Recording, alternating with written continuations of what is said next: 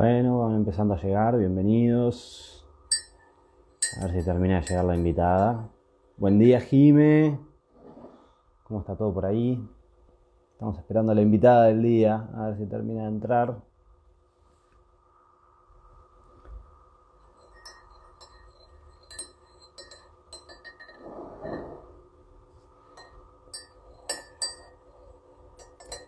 Chechu, buen día, primita, ¿cómo anda usted por ahí?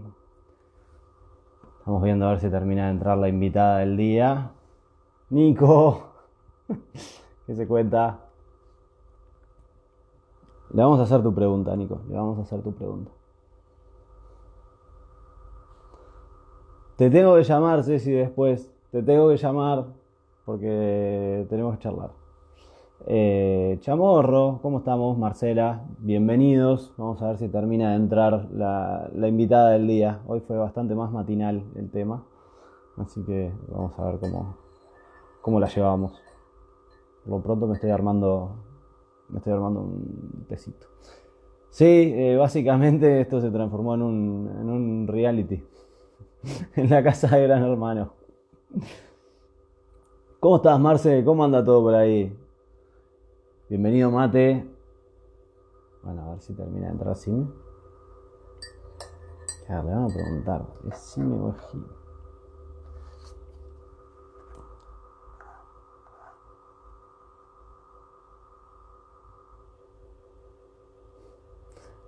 Abrazo grande, querido.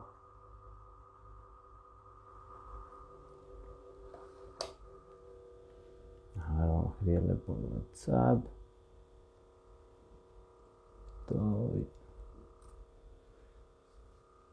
Bienvenidos todos, bienvenido Davo, bienvenido Ángelo. Uy, está, esto tengo que agarrar y tirar toda la mierda. Gerchu, ¿qué haces? ¿Te caíste de la cama? La entrevistada del día de la fecha es Ximena Barbé, periodista de Canal 12 y, y bueno, y amiga desde hace tiempo que nos conocimos en las teletones. Vamos a ver si podemos conocer un poco más de, de ella y no de la periodista. Sí, eh, estoy, estoy armando alguna cosita, Davo, tranquilo, estoy armando alguna cosita igual desde acá, desde el búnker. Eh, me, las estoy, me las estoy arreglando para poder agarrar y salir. No, Nico, no estuvimos juntos, no. Esa es una señora casada y yo respeto ese tipo de cosas. Jamás me metería con una mujer casada, por favor. Sí, Ceci Giovannoni es esa que está por ahí arriba. A no ser que se haya ido, es Ceci Giovannoni, nuestra prima.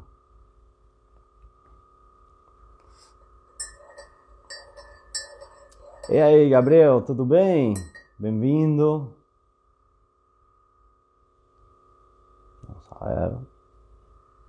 Bueno, mientras voy desayunando. No me juzguen.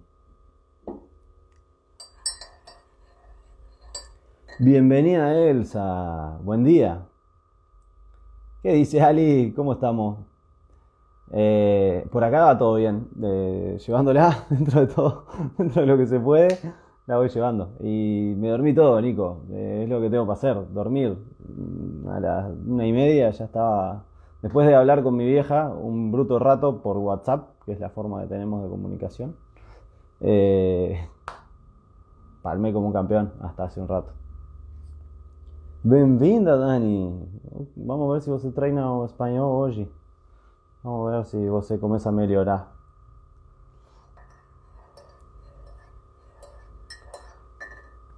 Eh, ahí voy llevándola. Eh, voy, la verdad, dentro de todo, bastante bien. Eh, los primeros días fue más complicado. Los primeros días después de repuntar eh, fueron los más bravos.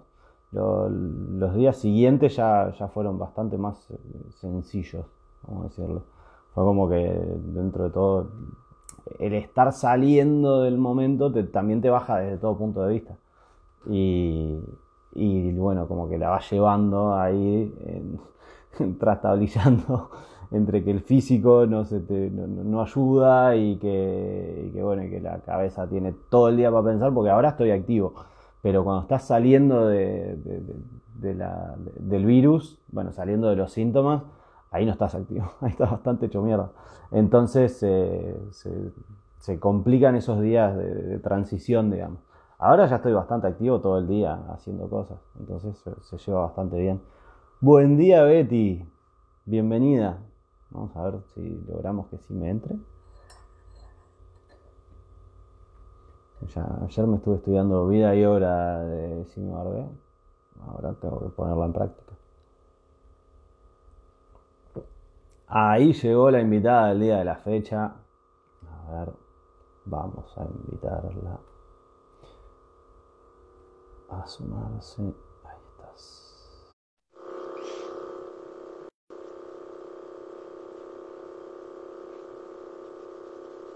Mi bastón. Ahí. ¿Sime? A ver. Hola Santi. Me voy a poner los lentes porque estoy acá afuera. Me parece muy bien. ¿Qué haces, Santi? ¿Cómo estás? Buen día. ¿Vos cómo estás? Yo bien de bien, yo, estoy impecable. Impecable. Yo lo único que estoy necesitando es un peluquero que venga a, domicilio con un traje. Pero no, lo tenés corto. Un traje espacial. No, ya no tiene forma de nada. Eh. ¿Eh? Ya no tiene. Ya no tiene forma de nada. No, ya vi. Para, ya vi que te habías afeitado y todo porque esto de la cuarentena estabas casi que Forrest Gump, ¿viste? Tom Hanks con Forrest Gump cuando le empieza a crecer la barba y, ¿eh? Estaba así, estaba así, tal cual. Eh, ahora ya por lo menos pasé a proligiarme un poco. Estaba en un momento que ya era, era literal, ya estaba en, modo náufrago. En modo náufrago, totalmente, claro, el náufrago. La otra de Tom Hanks. bueno, por ahí como la venimos llevando. Yo me, vas a tener que acompañar en mi desayuno con mi hermosa taza ah. eh, súper varonil. Me encanta, no, yo estoy así, mira. Yo estoy de ¿Te preparaste el mate? Mate, ya me tomé el café con leche, de mañana me tomo un café con leche, café de, eh, descafeinado, pues todo gastritis, nerviosa, bueno, no sé por qué, con, con eh, azúcar rubia, que me encanta, y orgánica y después leche cremada y agua. Acá, acá me están pasando un perro por la puerta y se puso como loco. A ver, vecino, llévese al perro de la puerta. Perro, por favor. Tengo dos. Vos tenés un perro. Tengo dos, Ahí tengo le mandamos un beso. Ah, mostrame. Le mandamos un beso a Virginia y a qué cogote, no sé quién es. A ver, mira, por ahí andan. El, el problema es que el vecino se le ocurrió traer a los perros de paseo. Se le ocurrió se le ocurrió traer a los, a los perros de paseo y siempre me arma tremendo quilombo, no se llevan muy bien con los míos.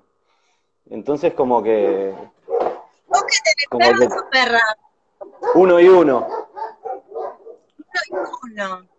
Ah, sí, que no son hermanos. Fue, fueron hasta que la ah. castramos a ella. Se hacen compañía. Sí, sacamos unas camadas de, de goldencitos que, bueno, que anduvimos repartiendo por, por todo Montevideo y el interior. Ah, los goldens son buenos, dicen que con los niños son buenos. Sí, son espectaculares. Ay, Mari la Divina, escuchamos una cosa, esto es lo más grande que hay, Mari la Divina, que la tenemos del otro lado. Capa, pero recontra capa de RBS, bueno, distribuidora de las mejores películas. Mm. Frozen, bueno, la mi hija la ama, ¿no? pero además va a la floresta, es mi lugar en el mundo. Así que, Mari, te mandamos un beso. Un beso entonces para ella. Y a Clarita, a todos mandale, Santi, todas chicas te beso están para todos ahí. Y bueno, algún día me tenía que tocar. Claro, está perfecto. ¿Cómo la estás llevando vos que estás afuera? La llevo, mira, la llevo bien, o sea, hay momentos en que te da un poquito como de chucho, ¿viste? Eh, me imagino. Porque está, porque hay ciertas coberturas. Por ejemplo, ayer Iliana tuvo que ir a hacer, Iliana Silva hizo la cobertura de, justamente los extranjeros, los australianos que mandaron, acá tengo a Lupita. Hola Lupita. Hola Lupita, te está saludando Santi. Hola. Este, y como es... ¿Por qué no vamos adentro? Porque yo estoy acá, el sol está divino.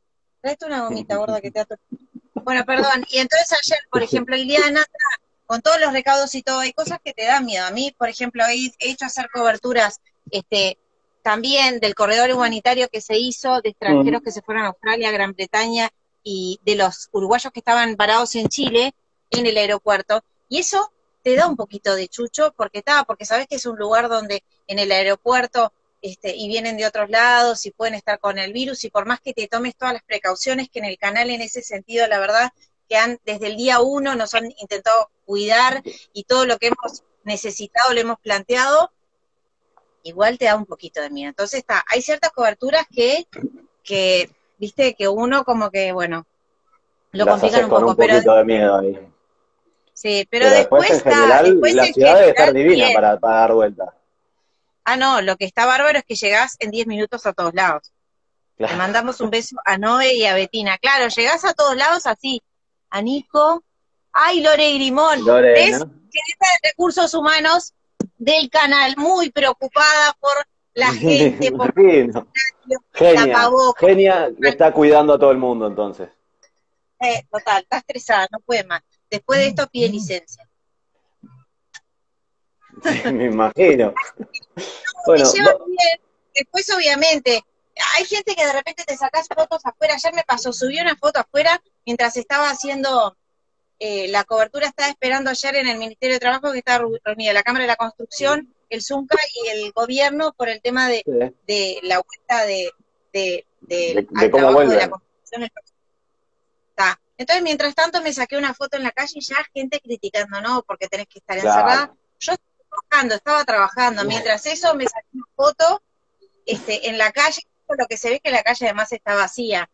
Eh, está, sí, la calle vacía. Viste que también pasa eso.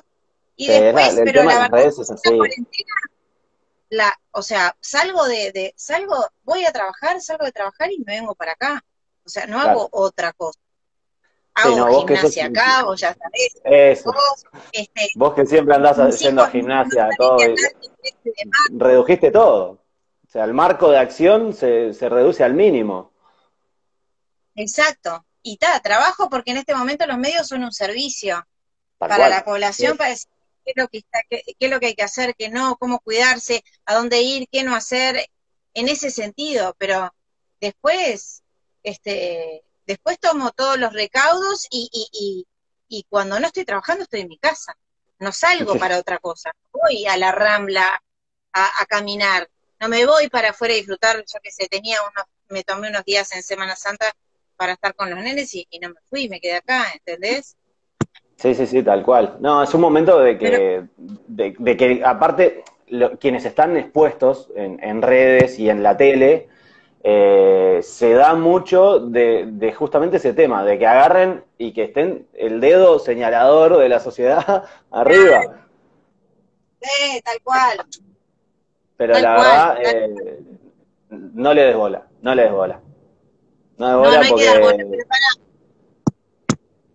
Santi, pero contanos de vos, porque está, capaz que algunos de los que me están siguiendo, que están mirando, Santi agarró coronavirus bueno, supuestamente en Brasil no sabe. Teóricamente sí. Eh, a ver, el, el, tema es que en Uruguay el único lugar donde me lo puedo haber agarrado sería en el aeropuerto, eh, porque después eh, vine directo a, a mi búnker. Eh, me, me, aislé. y Pero decís en el aeropuerto, pero decís en el aeropuerto de San Pablo, en Guarulhos o qué? O, acá, eh, porque después en realidad. No de bola, dice Betina. Para, yo voy leyendo, pues esto no, no puedo con mi condición, ¿viste? Dice Betina, no des bola, qué divina. Verónica Alonso, te mandamos un beso. Bueno, seguí contando. ¿En el aeropuerto acá sí que trabajaste? Eh, yo, yo creo que no. Para mí fue en San ah. Pablo, en la vuelta allá. El, único lugar donde acá realmente puedo haberlo agarrado. Exacto. Pero después en San Pablo mismo, en San Pablo, San Pablo. O sea, en, el metro, en la calle cuando tuve que salir. Eh, por ejemplo, yo llegué y mientras que acá estaban avisando que estaba el primer caso, yo estaba yendo a una reunión de trabajo en San Pablo en el metro. Y el metro estaba funcionando exactamente igual que siempre. No estaba, no, no tenía ningún cambio. Es más, traté de no ir en metro, porque traté de ir en Uber, pero eh, iba a demorar una hora más yendo en Uber que yendo en metro y iba a llegar tarde. Entonces tuve que ir en metro. Y, y para mí, si no fue ahí en el metro, fue en alguna de esas otras vueltas. Sí. Sí, en San Pablo, quieras que no, eh, la única forma que, que, vos tenés para poder agarrar y bajarle las revoluciones es como hicieron ahora. Ahora están en, en, formato régimen militar y es eh, como Argentina. Eh, y solamente... En San Pablo estamos hablando de una población de... Son entre 18 y 20 millones lo que es la zona metropolitana. 20, ¿no? Sí, yo... sí. Lo que pasa es que si empezás a estirar, empezás a estirar un poquito, lo que es la zona metropolitana y, la, y, la, y el anillo, y ahí pasas a 23, a 25, a 30. Claro. Porque hay un montón de ciudades que de a poco las va absorbiendo. Mira, le mandamos un beso a Marta, a Encanto, a Lobi La Nueva, a Cale Ailinares, a Mano Delgado, a Gisela, a Verónica, a Mateo Hoffman, el famoso estado de excepción, dice, ¿no? Exactamente, exactamente, Mate. Es el, famoso estado de excepción que ahora allá el gobernador Doria es el, gobernador de, San Pablo. ¿Director de? Eh, Luis Oara es director de cine uruguayo, hizo, eh, ay, ahora, bueno, hizo varias. Lo último que hizo fue un documental que hizo justamente con Sebastián Yatra sobre el tema del medio ambiente y y ahora estaba haciendo, estaba rodando también en Chile.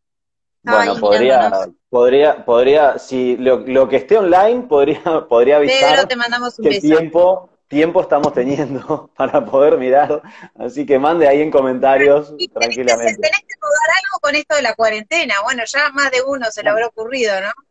Sí, sí, yo creo que ya. pero recién lo de San Pablo. Yo me acuerdo, me impactó San Pablo, conocí cuando fue el Mundial de, 2014, a ver qué pusieron acá. Jimena, déjalo hablar. Tiene razón, Erika, que hable. Habla, porque yo soy la peor, no paro. Por algo no, no, no, está perfecto. No, no, habla, habla, habla, conta. Entonces. Bueno, eh, entonces ahora creo que eh, de verdad están pudiendo generar ese momento que dentro de todos nosotros generamos hace casi un mes acá en Uruguay es como que vienen rezagados y vienen con ya... Claro, que lo hicieron como con demora, digamos. Sí, vienen con muchísimos casos. Eh, cuando yo estaba, San Pablo, solo San Pablo ya tenía más de 100.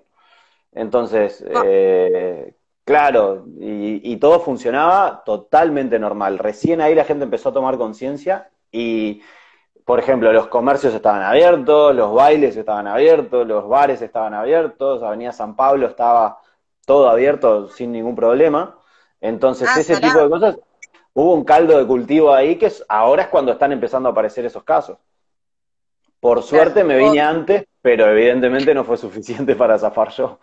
Pero bueno, acá yo llegué, llegué directo al garage de la casa de mis viejos, que es donde estoy, y es como un monoambiente que, que armamos como, como, para poder estar lo mejor.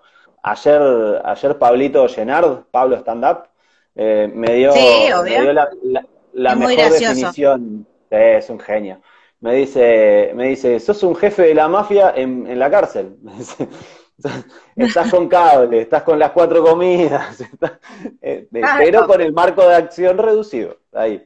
Pero creo que es la mejor definición que he encontrado hasta ahora. Eh, tengo todos los lujos dentro de estar aislado de todo el mundo. No puedo pasar cerca de nadie por ejemplo, o sea, mis viejos, cuando yo voy a calentar el agua para el mate, voy con, por ahí tengo, voy de máscara, me lavo las manos, entro, solo caliento el agua para el mate y me vuelvo.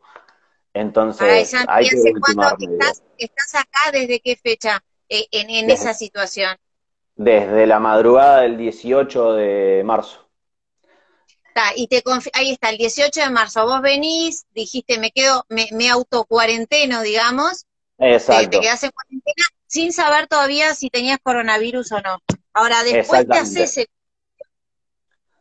Sí, en realidad primero empiezo con síntomas. Empiezo con síntomas el día que, el mismo día que, que sale un nuevo protocolo para los médicos, que después teóricamente no era tan así y todo eso. Bueno, entonces el, la doctora que me, me, atiende por teléfono, porque la, atención fue por teléfono, no, no estaban pudiendo tener eh, atención personalizada por la cantidad de, gente para atender.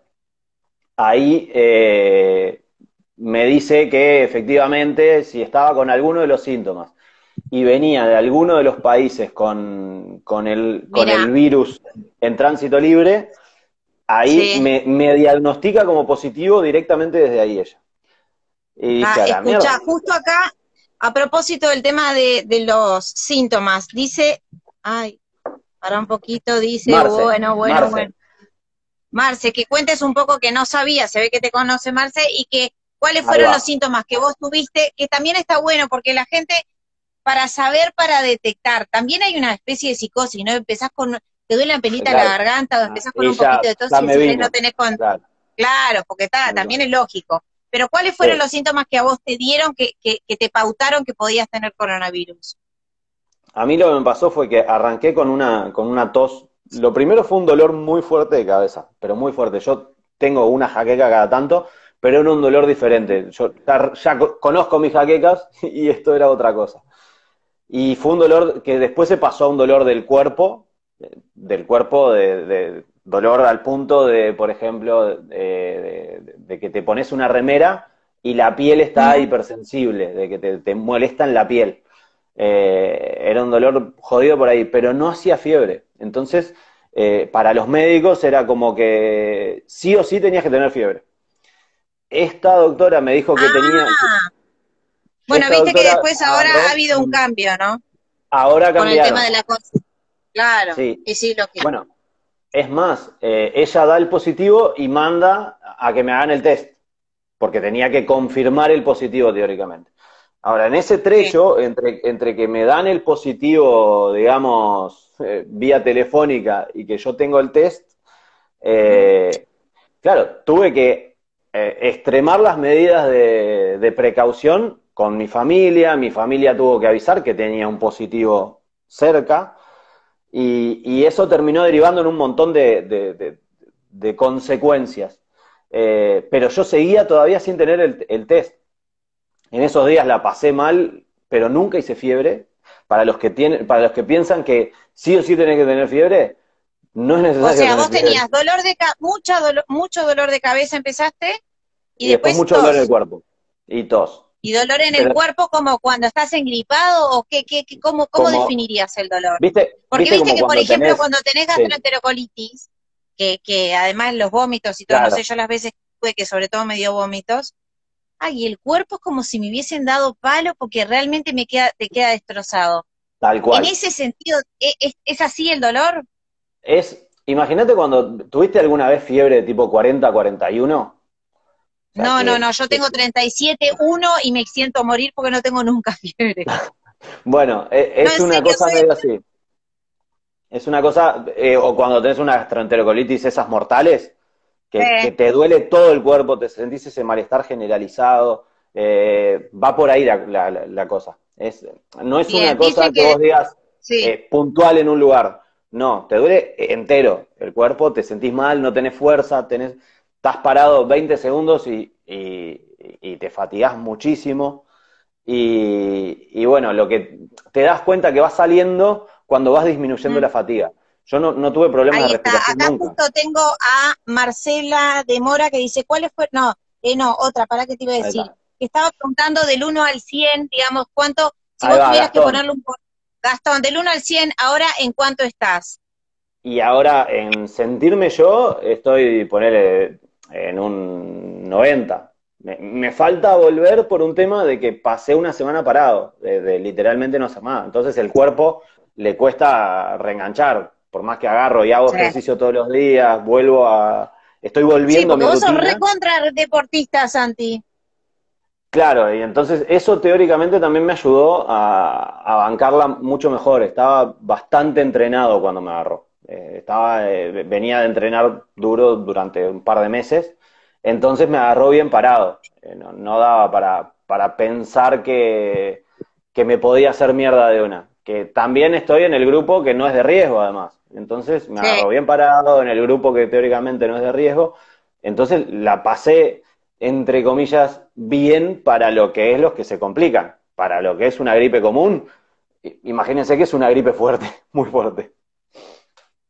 Claro, no, y que por suerte que vos, como decís, que sos joven, que sos un tipo que hace deporte, que tiene buena alimentación, que todo eso, ni que hablar, que influye a la hora de, de, de, del coronavirus. Pues el otro día, este, justamente no me acuerdo, eh, bueno, hablando justo de una de las muertes haciendo un móvil para, para Telemundo y que yo decía, claro, los dos que fallecieron, ¿no?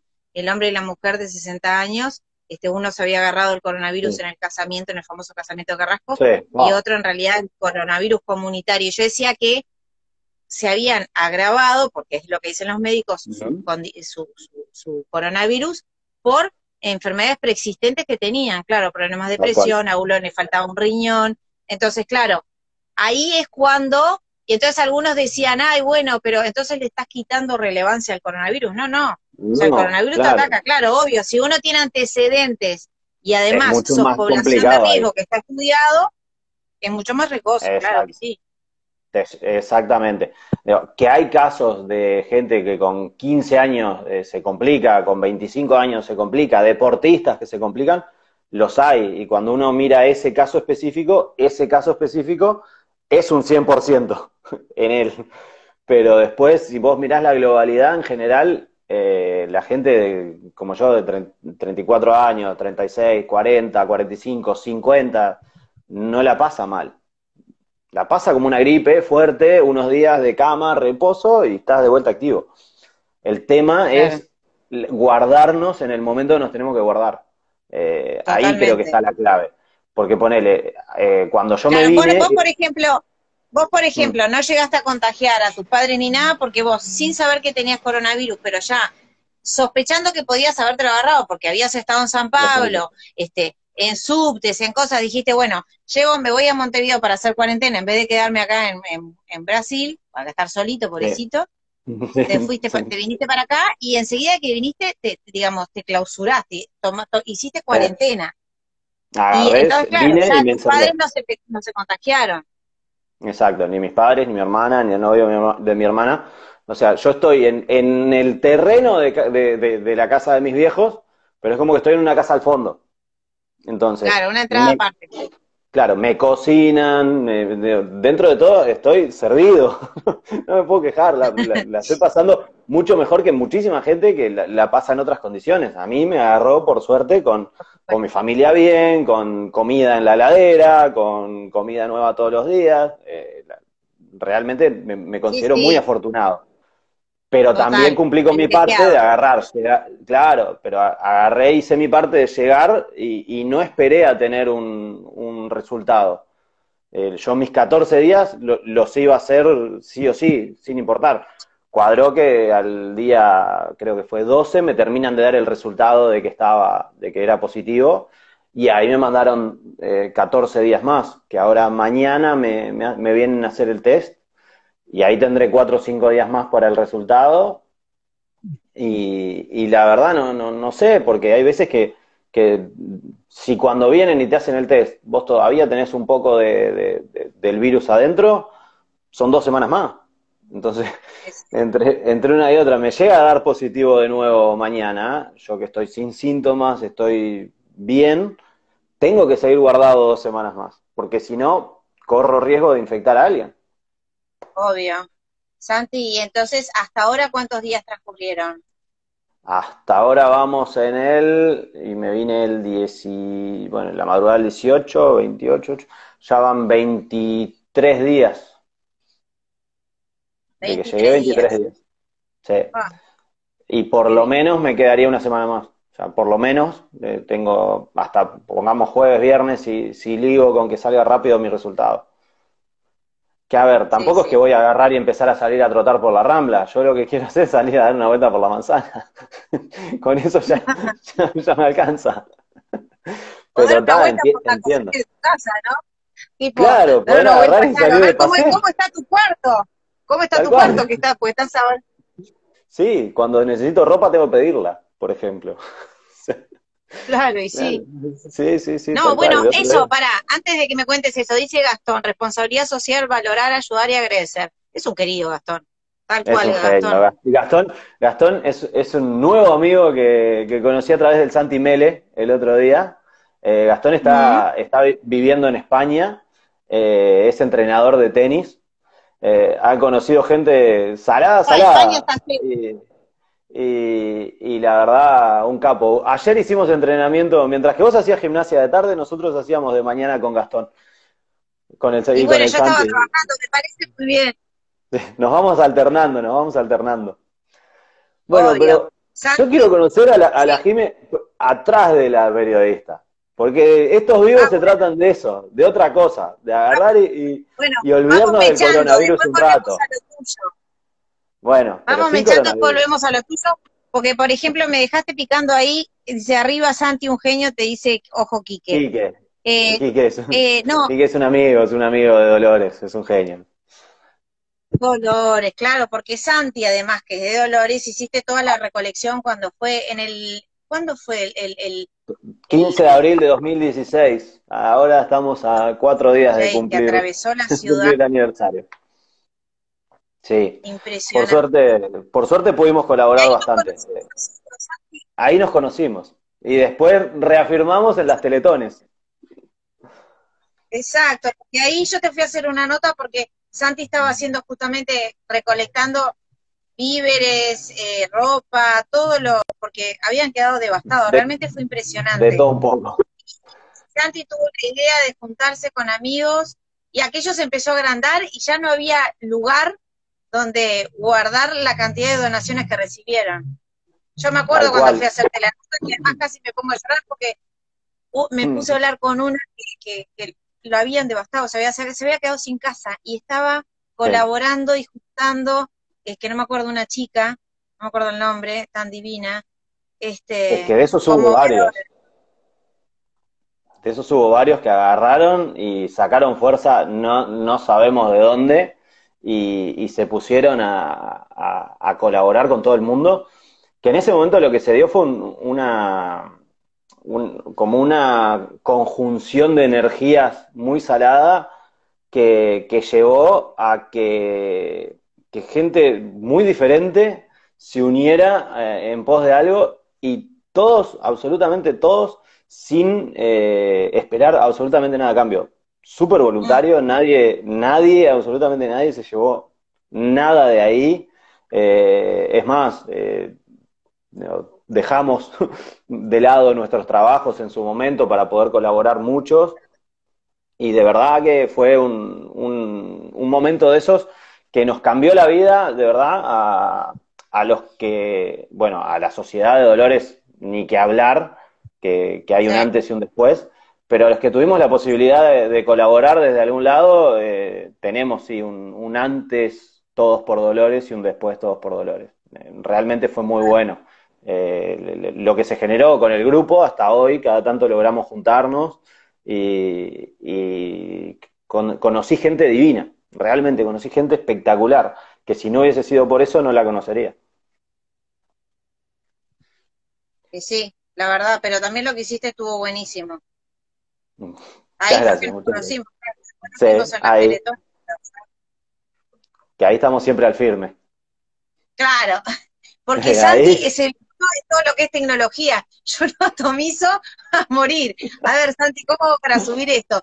Quiero hacer en Instagram no sé qué. Y no, bueno, Jime, me manda los tutoriales. Lo peor es que soy la peor alumna, porque de repente me mandaba el tutorial y yo Tenés poco poder de retención, eso es real, tenés poco poder de retención. Ten- Tendemos a tener la misma explicación varias veces, pero va quedando. Yo sé que algo va quedando cada quedando. vez. Claro. Sí, sí, sí. Bueno, contame un poco más de la Jime antes de ser eh, la periodista de la TV y todo eso. Mirá, ¿Cómo estamos? Ese es Mati, el más grande. sí, y este es Agustín. Y ese es Agustín. Agustín, ¿Cómo estamos, Agus? ¿cómo están? Bien, pero es que no veo nada. Ah, dicen que no ven nada, pues claro, pues estamos todos en el Claro, balcón, al acá, y sol. con el sol. Está divino, y, y acá vino Lupita. Hola, Lupita. ¿Cómo estaban las empanadas del otro día? Lupita, mirá, Santi fue el que estuvo mirando cuando hacían las empanadas conmigo, dice que cómo quedaron las empanadas. ¿Cómo te quedaron? Decile. Ricas, sí. Sí, Muy bien. pero la- ¿las hicieron con aceitunas o sin aceitunas? A mí me gustan sin aceitunas. Con aceitunas. Mami tiene No. tres años. Con poquitas aceitunas. ¿Te gustan? sin- No. A mí, vos sabés que gustado las aceitunas, pero ahora, pero si la picás pi- chiquito, chiquito, le da como una No, cosa media no. saladita. No, no, no. no.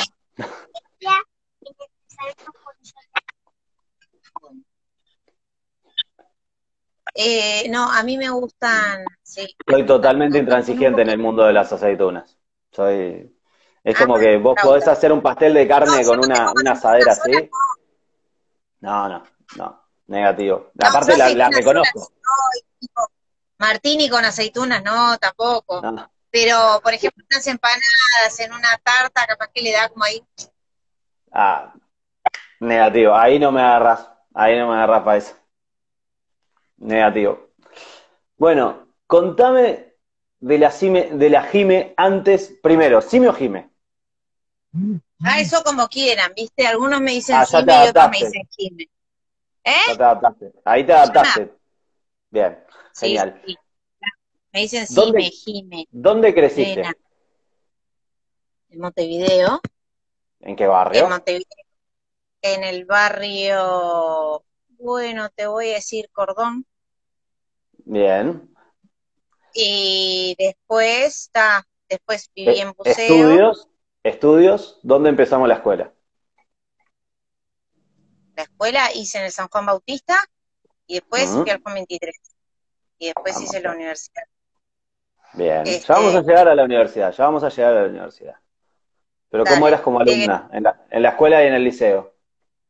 Mm, más o menos, o sea, no, me iba bien. No, en el liceo ya quinto y sexto me lo tomé con mucha responsabilidad. Va, cuando ya cuando me cambié Juan 23, que es como, es exigente, pero no, digamos, te tratan más, es como Sí. ellos dicen, como un universitario en el sentido de que te dan muchísima libertad para que vos hagas lo que quieras, pero claro, después vienen las notas o los exámenes y marchás a la vez, ¿viste? Tal cual. Claro. Entonces, eh, ahí me puse como que me puse las pilas y te voy a decir que solo perdí un examen. Es más, perdí Ah, literatura, que era lo que más me gustaba, pero fue el primer examen que di en mi vida de quinto año y estaba tan nerviosa, me tocó Ah, la Divina patas. Que la sabía de memoria, en el mezzo del camino de nuestra vida, mi retovai per una ser oscura que la divinita vida estaba esmarrita, o sea, en el medio de la vida, Hasta de nuestra hoy, vida, me pero- encontré un camino, me lo acuerdo del día de memoria, y en el infierno, de la Divina Mm. Comedia de Dante Alighieri, y este, y ahí lo que me pasó fue que me puse tan nerviosa, tan nerviosa, tan nerviosa, que en un momento le dije, tengo que ir al baño, y bueno, y no sabían si dejarme ir, y ahí me acompañaron a vomitar de los nervios. No, ¿Vos sabés esa mierda. salado. Y me bloqueé, me bloqueé, que no lo, ¿qué tal? Que no, no, no lo sabés, como No que no me salían las palabras. Y después lo di en febrero, y tal, y sí. lo empecé yo decía, pero esto es como que ya lo recontra sabía, ¿viste? Entonces Claro. está. Hasta cuarto de liceo era media desastre. O sea, pasaba, pero ta, a mí siempre me gustó mucho la conversación, ¿viste? Entonces Ah, no, tenía no, me imaginaba, no, no me hubiese imaginado nunca. Tenía muy mala conducta, Santi, pero mala, mala. O sea, había un profesor de biología, me acuerdo en primero del liceo, que me decía, pero Barbé, la pongo con fulanito y habla, la ponga con menganito, pues igual te ponían con la que no, con la que no habla nada, Claro. ¿no? Y yo la Y sacaba hacías hablar. Claro. Claro, la pongo contra la pared y le habla a la pared. Me acuerdo siempre que me decía el de biología, porque entonces, claro, eso me, me- me perjudicaba un poquito. El tema de, de la conducta era, era, era muy charlatana y me gustaban siempre los sociales. Entonces estaba más para salir, para esto, para mirar, para charlar, que estudiar, estudiaba, da, para pasar, pero no. Lo mínimo indispensable. como que sí, me lo tomaba más así. Y siempre me gustaron mucho más además las, las letras, matemáticas, ciencias exactas, un desastre. Negativo. Nada, no tenía paciencia, me iba mal, este, no me gustaba. Ahora igual, vos sabés que el otro día que fui al Instituto Pasteur y la otra vez que fui a hacer un, a un evento del Día Internacional de la Mujer en la Ciencia, la Facultad de Ciencias, para que Agustín me dice algo, ¿qué Agus? Dale. Me di cuenta que, eh, que sabes que me, me interesa mucho lo científico y que me doy cuenta que capaz que tampoco tuve tan buenas profesoras o Como profesores para que te enganchen. despertar eh, eh, ese interés en mí, ¿entendés? Porque, y, y ahí también me doy cuenta que en definitiva siempre como que lo científico siempre estuvo mucho más asociada hacia lo- lo- los hombres, ¿entendés? Que hacia Mm. la mujer, capaz que hasta la forma de dictarlo. Y ahora me doy cuenta que capaz que me hubiese interesado. No sé si para dedicarme, porque claramente lo mío es la conversa, pero, Claro, pero capaz que le dabas un poco más a los libros en ese momento. exacto. Entonces, ah, digamos que hasta cuarto de liceo fui más o menos, y después, eh, no, y después así fui, fui buena estudiante. Quinto y sexto Ah, solo perdí ese examen de literatura y más nada. Ah, bueno, y después nos mandaron a todos, pero porque teníamos a la profesora Lalongo, que era fatal, la profesora de italiano, una gorra así, bajita, que debía de medir un metro veinte, y no podía con su tamaño, entonces tenía toda la maldad dentro, solterona de aquellas, caía Estaba con toda Con la maldad metida ahí adentro. antigua. Claro, caía con la pollera antigua, ay, la longo de pelo corto, una cara de sargento fea, pobrecita. Pues claro, era tan mala que creo que hasta parecía más fea. No. Y venía la longo, ¡oh! y mandaba toda la clase a examen. Italiano, que era un idioma que era exonerable, en, en Claro, todos a examen. todos examen. Figueredo, Alejandro Figueredo, Mm. tan divino, tan querido en Estados Unidos, este, también la tuvo, y me acuerdo que una vez estuvimos hablando de que, ay, la longo era fatal, pero fatal, fatal, de que era Marcó no generaciones. hacer, tenía tres clases y las tres las mandaba a, examen, era una cosa que... Bueno, y esa sí me fui a examen, digamos, no exoneré, que era exonerable, pero después en general el- me fue bien. Eh, fui buen Tengo- estudiante. y- Te- Tengo que, tengo que reconocerte que, que he visto, eh, yo, en mis años de docencia, que fui profesor de matemática durante ocho años, en mis años de docencia, Decir que no te conocía antes y no me dabas clases. en mis años de docencia conocí a algún profesor de esos de que, de que disfrutaba de, de- de un poco de dar, de dar dolor a los demás. Eh, no era mi caso y creo que si, pa- si pasa alguno de mis ex alumnos por ahí, eh, que han pasado en estos últimos días algunos en, la, en los vivos, eh, pueden dar fe de que si algo trataba era de que, de que entendieran y si había que dar clases extra, dábamos clases extra. Hay gente que no, hay gente que disfruta del, del dolor ajeno. La hay, no tengo duda. Ah, sí, totalmente. No, no, y además que les gusta eso de como ejercer la autoridad desde ese lugar, ¿no? Entonces, como yo tengo el poder de, eh, dale, como yo tengo el poder de, porque soy la persona que decide, pues soy la maestra, la profesora, no sé qué, ejerzo ese poder sobre los alumnos y a veces se les va la mano. Igual Claro, yo creo que hay que respetar los maestros y los profesores, no lo que pasa hoy en día, que es un, No. digo, Tal cual. es un disparate, que no hay ningún respeto, pero, pero está, es como en todas las profesiones que hay gente que abusa de su poder y hay gente que, que lo ejerce adecuadamente. Tal cual, totalmente. Ahí Gastón está preguntando dónde daba clase, no importa dónde daba clase. Ay, contalo, pero dabas clases particulares o en colegio. Daba en colegio, daba en colegio. Por eso, no importa dónde daba.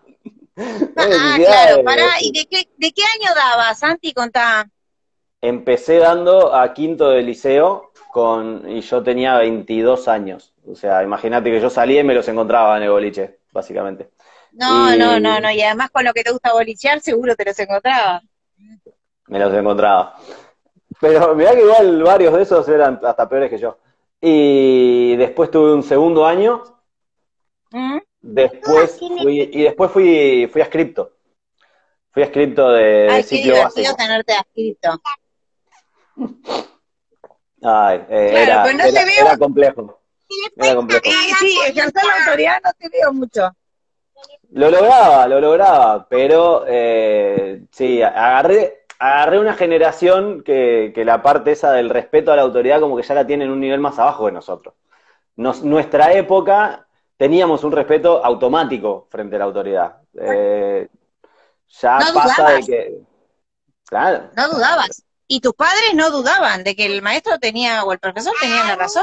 Mamá, claro, punto, punto. ¿Qué Claro. pasó, Y Lupita? hoy en día esto, esta Lupita que está jugando, ahí está Luli, con su muñeca, porque le trajeron ahora esa muñeca de regalo, entonces, porque Lupita cumplió años en cuarentena.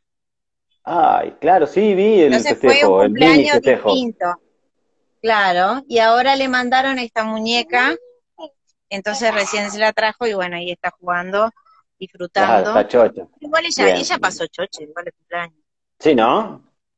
Barbé capa, para que le voy a mandar, porque todos estos son para Santi. porque vino Merry a mi cumpleaños. Ah, bueno. Les voy a Vino decir que dicen, ¿a quién le mandamos a Sebastián González? ¡Ay, Sebastián González! Seba, stand up.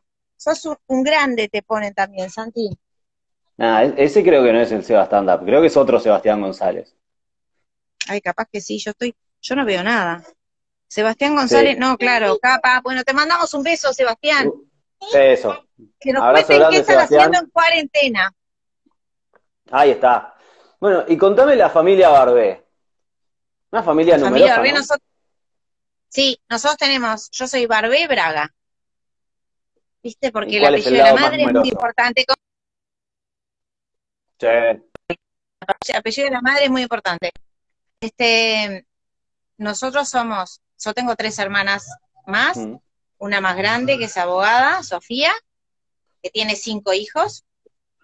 Mm. Después tengo a hermanas gemelas chiquitifi, que este, una trabaja en, en la parte de logística y comunicación en la co- compañía de Daniele Finzipasca, que es un italiano, el Teatro Sunil, que ha trabajado con el Cirque du Soleil, y bueno, han venido a hacer espectáculos acá.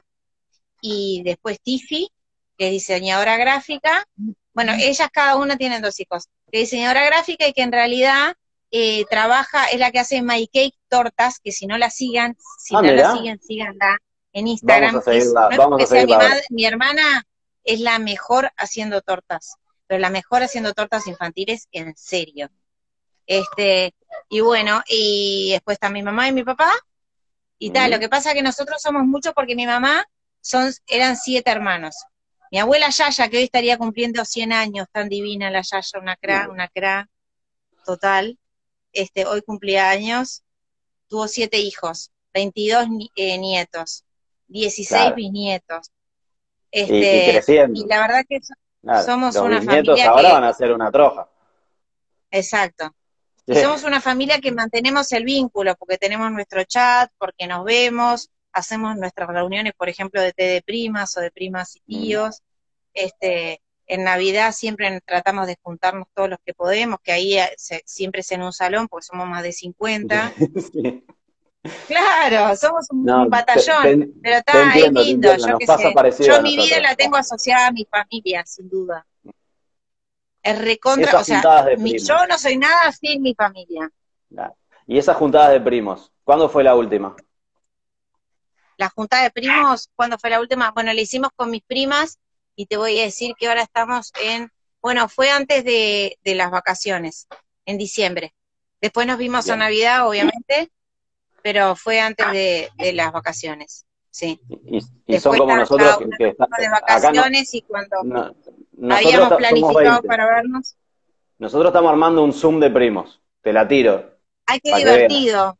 Estamos armando ahí, estamos tratando de con- congeniar lo- lo- los distintos horarios de todo, porque tenemos en Chile, en, en Europa.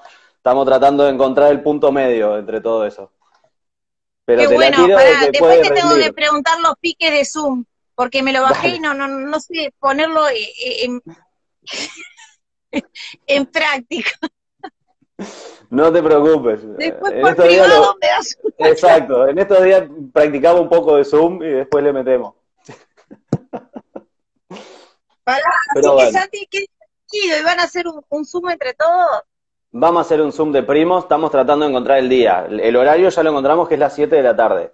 Que dentro de todo, en Chile, en Chile es de tarde, no es tanto menos. Y por otro lado, en, en Europa, que tenemos a dos en Ginebra. Eh, ahí eh, no es tan tarde tampoco en la noche. Entonces ahí a las 7 de la tarde encontramos el punto medio. Tenemos que encontrar el día ahora. Estamos, estamos viendo. Porque, Bueno, porque ta, ya encontraron la- el horario, que es algo que ya es importante, tiene un avance. Sí, sí, sí, ya avanzamos, ya avanzamos. Y ahí tenemos aparte dos, dos festejos de cumple para meter en, en- en esa reunión, que son cumples que tuvimos ahora en cuarentena. Así que ya la estamos armando. Vos ves, te tiro, te tiro el pique. Mm. Le voy a decir a mis primos para hacer. No, el, el chat de, de mi familia estalla. Por día tienen, Sí, no me sé, imagino. 200 mensajes. Yo de repente estoy trabajando y miro y ya 100 mensajes, pues claro, ponen tipo consignas, bueno, no sé, frases de. Entonces, ta, ta, ta, ta, ta, ta. Claro, es que, claro, hay muchos que están sin hacer nada pero hay otros que no están sin hacer nada. Están haciendo algo. Claro, obvio. Entonces, con que tengas ver, 10 haciendo cosas y, y 10 sin hacer nada, ya se te complica. ¿Qué era que estaban diciendo por ahí? Bien, después ponen los piques, dice que que estoy más o menos como vos. Siempre hay un porqué como conocer gente. Ah, dice Quique, siempre un porqué. Sebastián Ahí dice que hoy a las Oloy. 10 18 horas tengo clase de Zumba por Instagram, Hebraica Maccabi, muy bien, Natalia, te mandamos un beso. Bien, y después ponés los piques, Jime, que estoy. Ah, se ve que claro, no sabe también, está como O- yo. Otro. Ahí está. Obvio. Estoy más o menos como vos, me dice Betina. Obvio, Betina, contá con eso. Pongo los piques. Claro que sí. Bueno, a ver, y contame, después del, salimos del liceo, salimos del Juan, ¿y entras derecho a la, a la católica a estudiar periodismo o hubo algo Sí. antes? Mira, es así, en ese momento, porque después de la dictadura acá, hay Ujú. muchos años. eh, no, es, la Facultad de Comunicación estuvo cerrada y entonces en ese momento estaba cerrada y solo para hacer comunicación estaba la privada. Entonces eh, se hacía examen de ingreso porque había mucha gente que entrar. Yo siempre dije que quería hacer comunicación. Yo miraba a Never Araújo en Canal 12 y yo decía que quería Mm. ser como él. Parecía un tipo solvente, serio, profesional, que sabía lo que decía. ¿Y has podido Este, entrevistarlo alguna siempre- vez? ¿Eh? ¿Has podido ¿Sabés que no? entrevistarlo? O sea, no, conocerlo, conocerlo me imagino que sí. No, un día me lo crucé, en, no me acuerdo, en un casamiento, y lo Mm. saludé y le dije que tal, que lo miraba, que, este, que yo había hecho periodismo por él, comunicación y no sé qué. Este, un tipo recontra sencillo y de pocas palabras, ¿no? Medido, Mm. digamos. Sí, tengo entendido, Y- no, no, no tengo la suerte de conocerlo, pero es una de esas, de esas personas que me encantaría agarrar y tener una charla. Salado. Realmente, total. Mm. No, no, pero nunca lo entrevisté. Y bueno, y entonces ahí, eh, ta, yo sabía que quería hacer comunicación, me encantaba, había averiguado todo. Ta, había examen de ingreso, bueno, me preparé para el examen de ingreso, lo dimos 300 y ta, y yo dije, si no entro a comunicación, iba a estudiar psicología, porque a mí psicología siempre me pareció súper interesante. No Mm. para dedicarme, no para ser psicóloga, pues yo me vienen con los problemas y yo soy medio María Magdalena, lloro, y como que tengo tanta empatía con el otro que Sí, no, que- no, no me imagino que puedas agarrar y poner esa, esa, esa pared en el medio de decir, no, analizo no, solamente. Para nada, pero me pareció interesante como para estudiar, pero para, para conocer, para saber un poco más del ser humano. Entonces dije, bueno, si no entro a comunicación, me anoto en psicología. Dimos el examen, 350 creo que éramos, y, que, y entramos 100, y bueno, fui de las privilegiadas que entré, gracias a Dios, y ahí estudié en la católica y después empecé a trabajar, estando en la católica en segundo año de facultad, la católica tenía un este un convenio con Radio El Espectador, lo que era el espectador de aquella época que ahora están tratando como de volver a ese De, espectador. de resucitarlo un poco. Exacto, que tal cual que era la primera radio.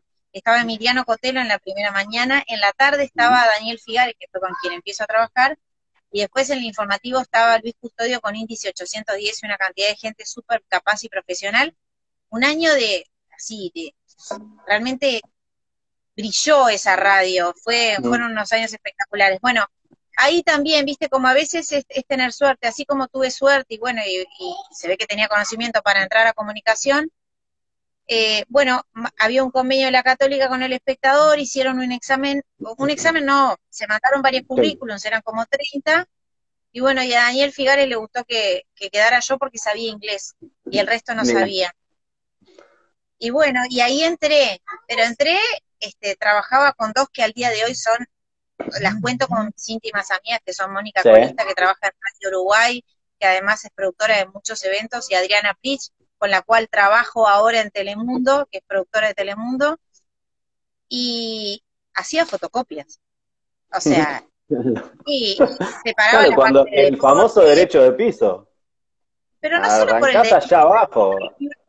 porque tenía 21 años y me faltaban Claro. como los conocimientos. Tenés Y que claro, lo que pasa es que empecé, empecé con un tipo como Daniel Figares que es un profesional, es un tipo que realmente es un bicho de la radio, nació para Mm. hacer radio. Me acuerdo un día que llego y le digo, ay Figares, no sabes lo que era el Omnibus hoy, te juro que parecía de Almodóvar.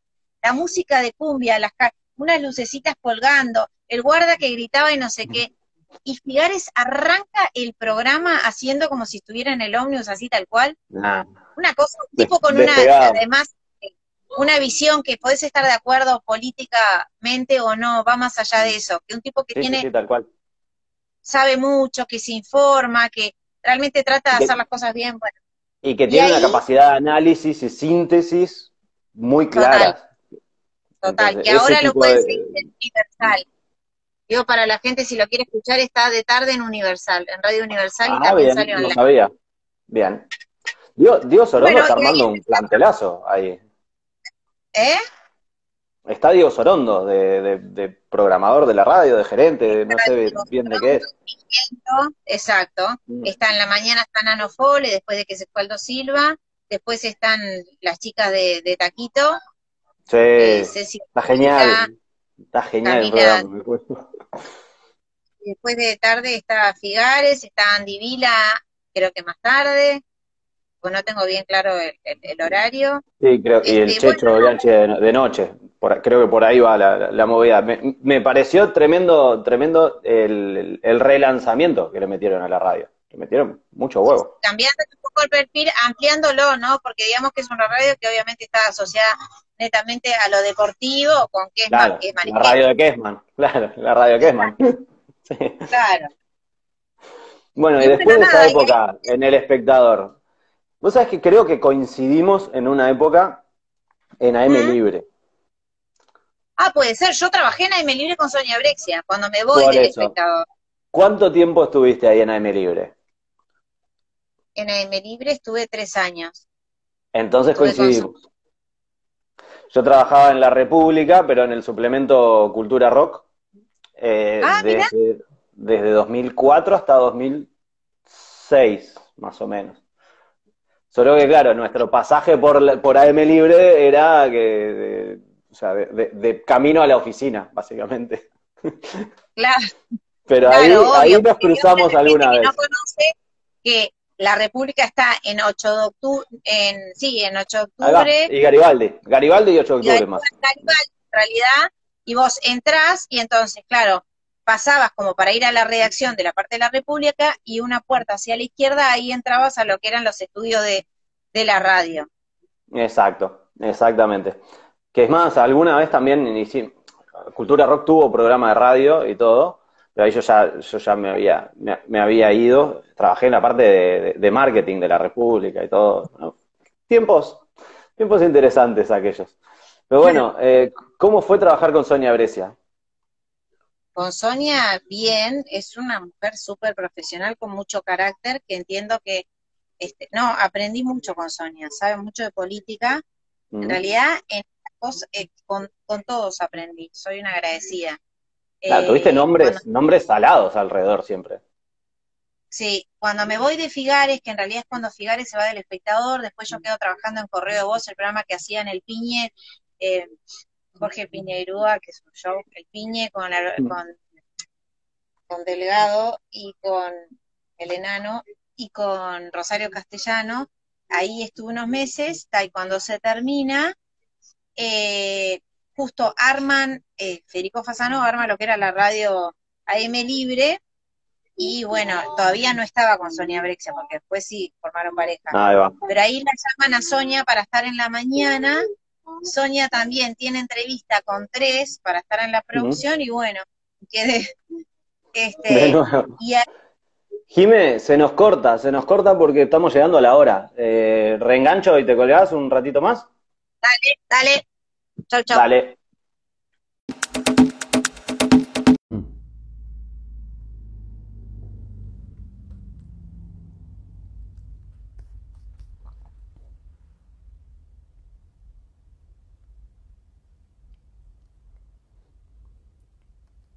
Juanjito, ¿qué dice, querido? Bienvenido. ¿Cómo estamos? Voy, voy a terminar cayendo por allá en breve. Yani, eh, ¿dormiste los gurises? ¿En qué andas?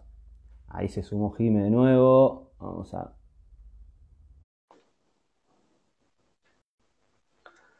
Bienvenido, Nico, de nuevo.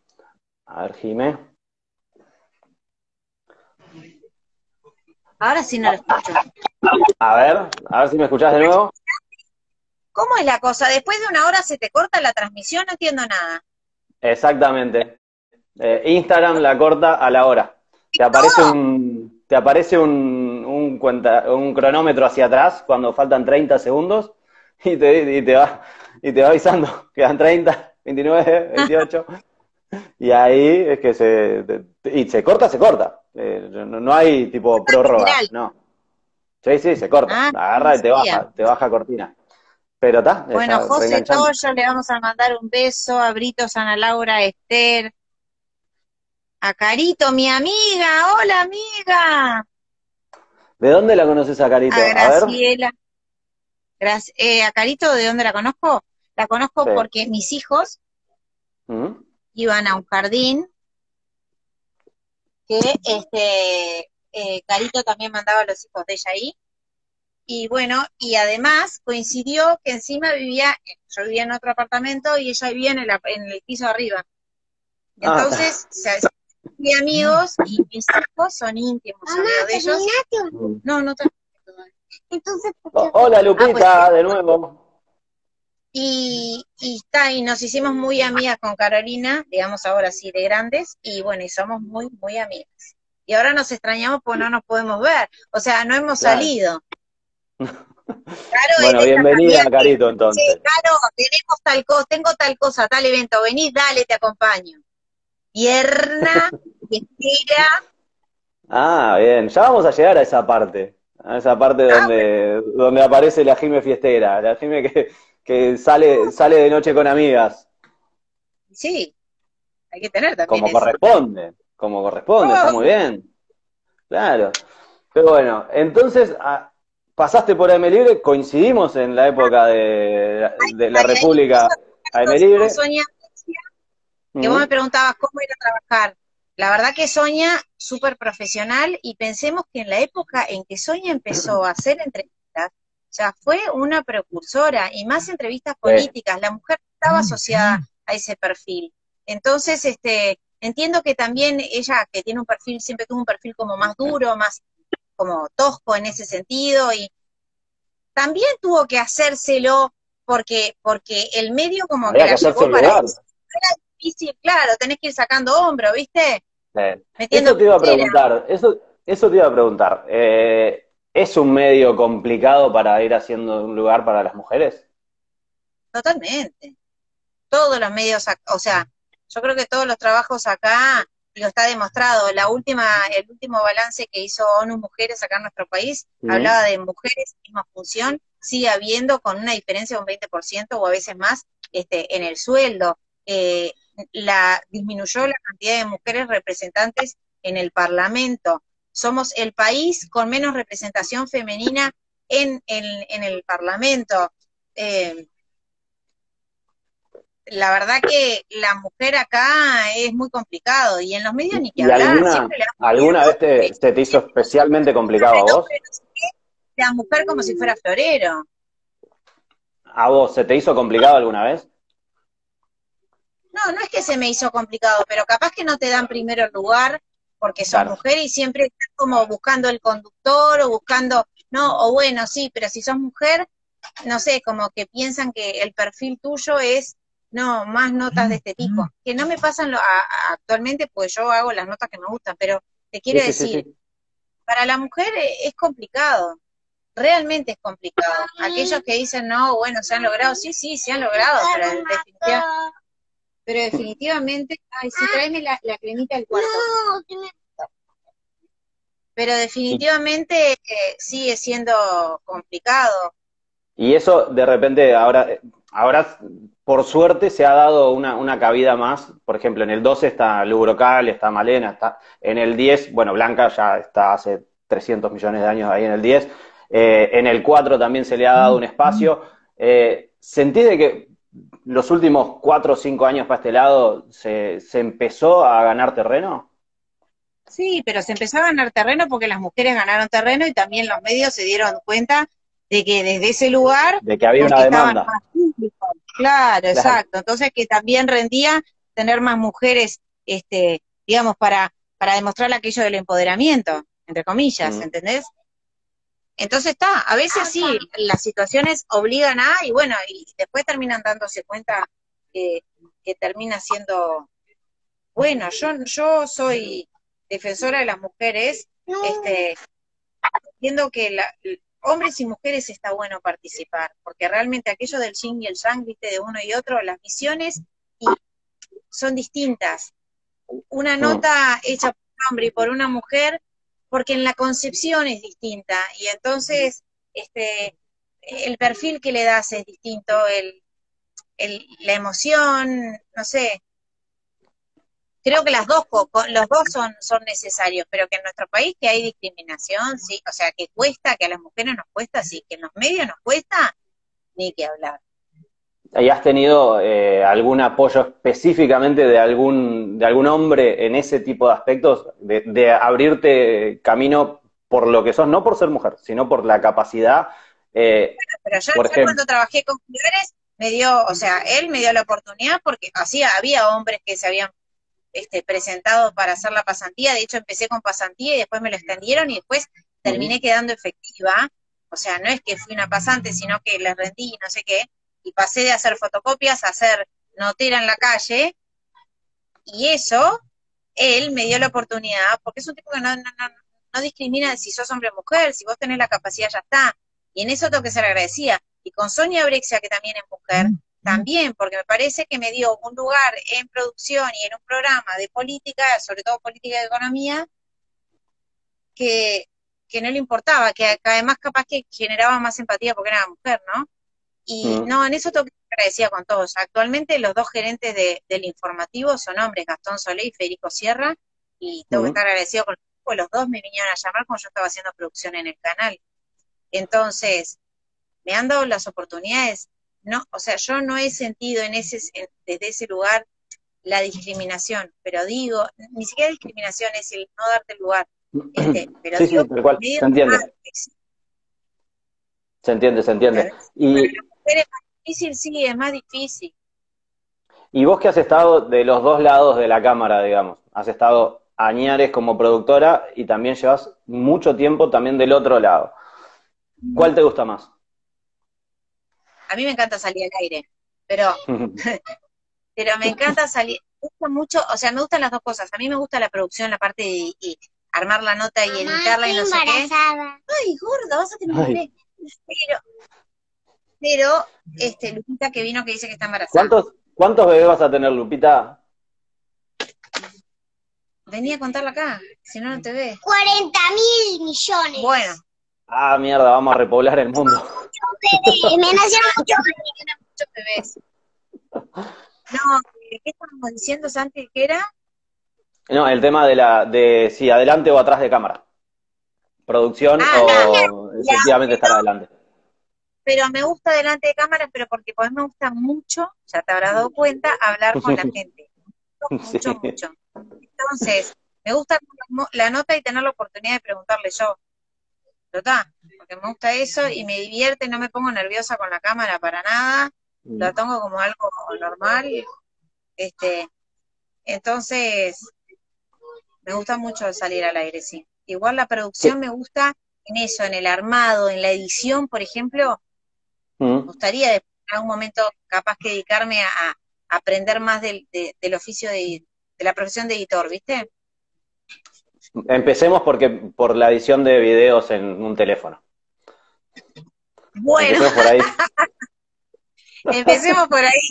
Estás queriendo decir que mis ediciones no son las mujeres. A ver, Santi, tengo que editar un video, bajate el quick, ¿eh? Pero no, era un sano consejo, nada más, nada más. Oh, Dios, Santi, la mejor. Bueno, en esta época de, estar adelante de la cámara, que has estado antes, volviste a la producción, estuviste adelante, volviste a la producción, ahora estás adelante de la cámara de nuevo. ¿Cuál fue, ¿Cuáles fueron las notas que más te acordás? O sea, que más te marcaron y por qué?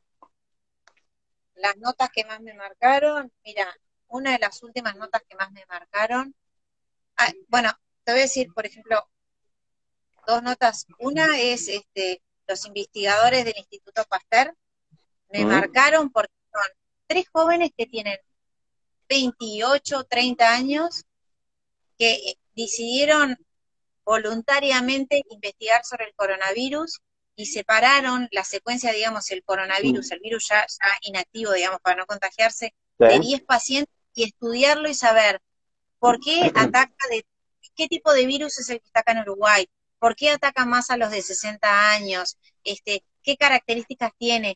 La primera vez que se contrajo fue, se, se contrajo es efectivamente con el casamiento o ya estaba de antes. Bueno, ¿sabes lo que me impactó? Es este joven que estuvo estuvieron varios días, casi no dormían porque se empecinaron en estudiar eso. Y la verdad que me conmovió, ¿qué quieres que te diga? Saber que gente joven, que es súper capaz, que de repente a nosotros eh, no le damos tanta bolilla al tema científico, y que están poniendo todo para, para, para poder detectar y a partir de ahí tomar este, políticas sanitarias este, que permitan mejorar la situación y evitar una pandemia mayor, me parece fabuloso. Entonces esa, esa, esa me encantó, me encantó, me encantó. Me encantó de, la satisfacción de saber que hay gente que se dedica a eso y que, o sea, que realmente está pensando en el otro, ¿entendés? Que dijeron... Y de poder comunicar eso. Eso me parece divino. Y después, otra de las notas que, que, también me impactó, que también tiene que ver con el coronavirus, capaz porque últimamente estamos en esto, ¿no? Pero digo, ha habido otras notas a mí las notas sociales son las que más me gustan en realidad. Sí. A veces me cuestan. Se te nota, se te nota.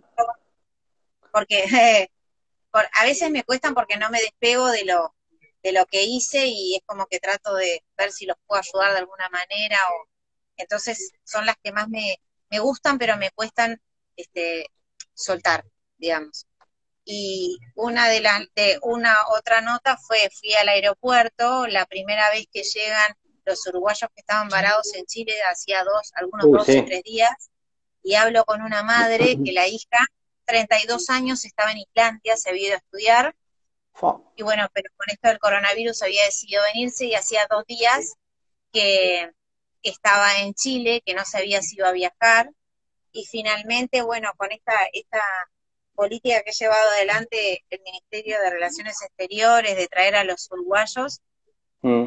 llegó y ahí no sabes lo que fue, Santi. La madre lloraba. La hija lloraba. La madre le decía abrazo virtual y le hizo así. Y la ah, hija lloraba. A mí se me cayeron todas las lágrimas. Eh, sí, es que no tenés como no, cómo no, no empatizar con algo así. Claro, Y la madre me decía, te das cuenta, yo sé que es grande. Le digo, no importa, porque nosotros, o sea, yo que ah. soy madre, mis hijos van a ser mis hijos siempre. Tengan 10, 30, 50, 60, ¿entendés? Yo siempre voy a sentir que, que, querés protegerlo, que querés cuidarlo. Entonces, y la hija me decía, no, no sabes lo que extrañé, mi hijo. E, es, estos tres días que estuve varada en Chile, que no sabía si iba a volver, que no sé qué, la angustia y ahora reencontrarse y reencontrarse en otro lugar, donde sabiendo que ella, así como la recibieron, se iba a hacer cuarentena, que no se podían abrazar, que no se podían besar. Y además es una de las imágenes que quedó registrada en este institucional que está emitiendo la tele de, saliendo. de lo que cambió con el coronavirus y que se ven dos que lloran en el aeropuerto. Bueno, es, o sea, al costado de ellas estaba yo llorando Tengo que reconocer que la primera vez que lo vi largué el moco. Eh, ando especialmente sensible. Hoy, hoy por hoy todo me hace largar el moco y la primera vez que lo vi estaba ahí en, mi mecedora que, tengo acá. Y la puta, sí, está, está, lo reconozco. Sí, largué. Sí, también. sí, imposible. No. Eh. diría Moria. sí, tal cual. Bueno, y de tu época de periodista de espectáculos. Ay, eso todo me divirtió. Porque al día de hoy me gusta. Ahí te divertías, te divertías como loca, ¿eh?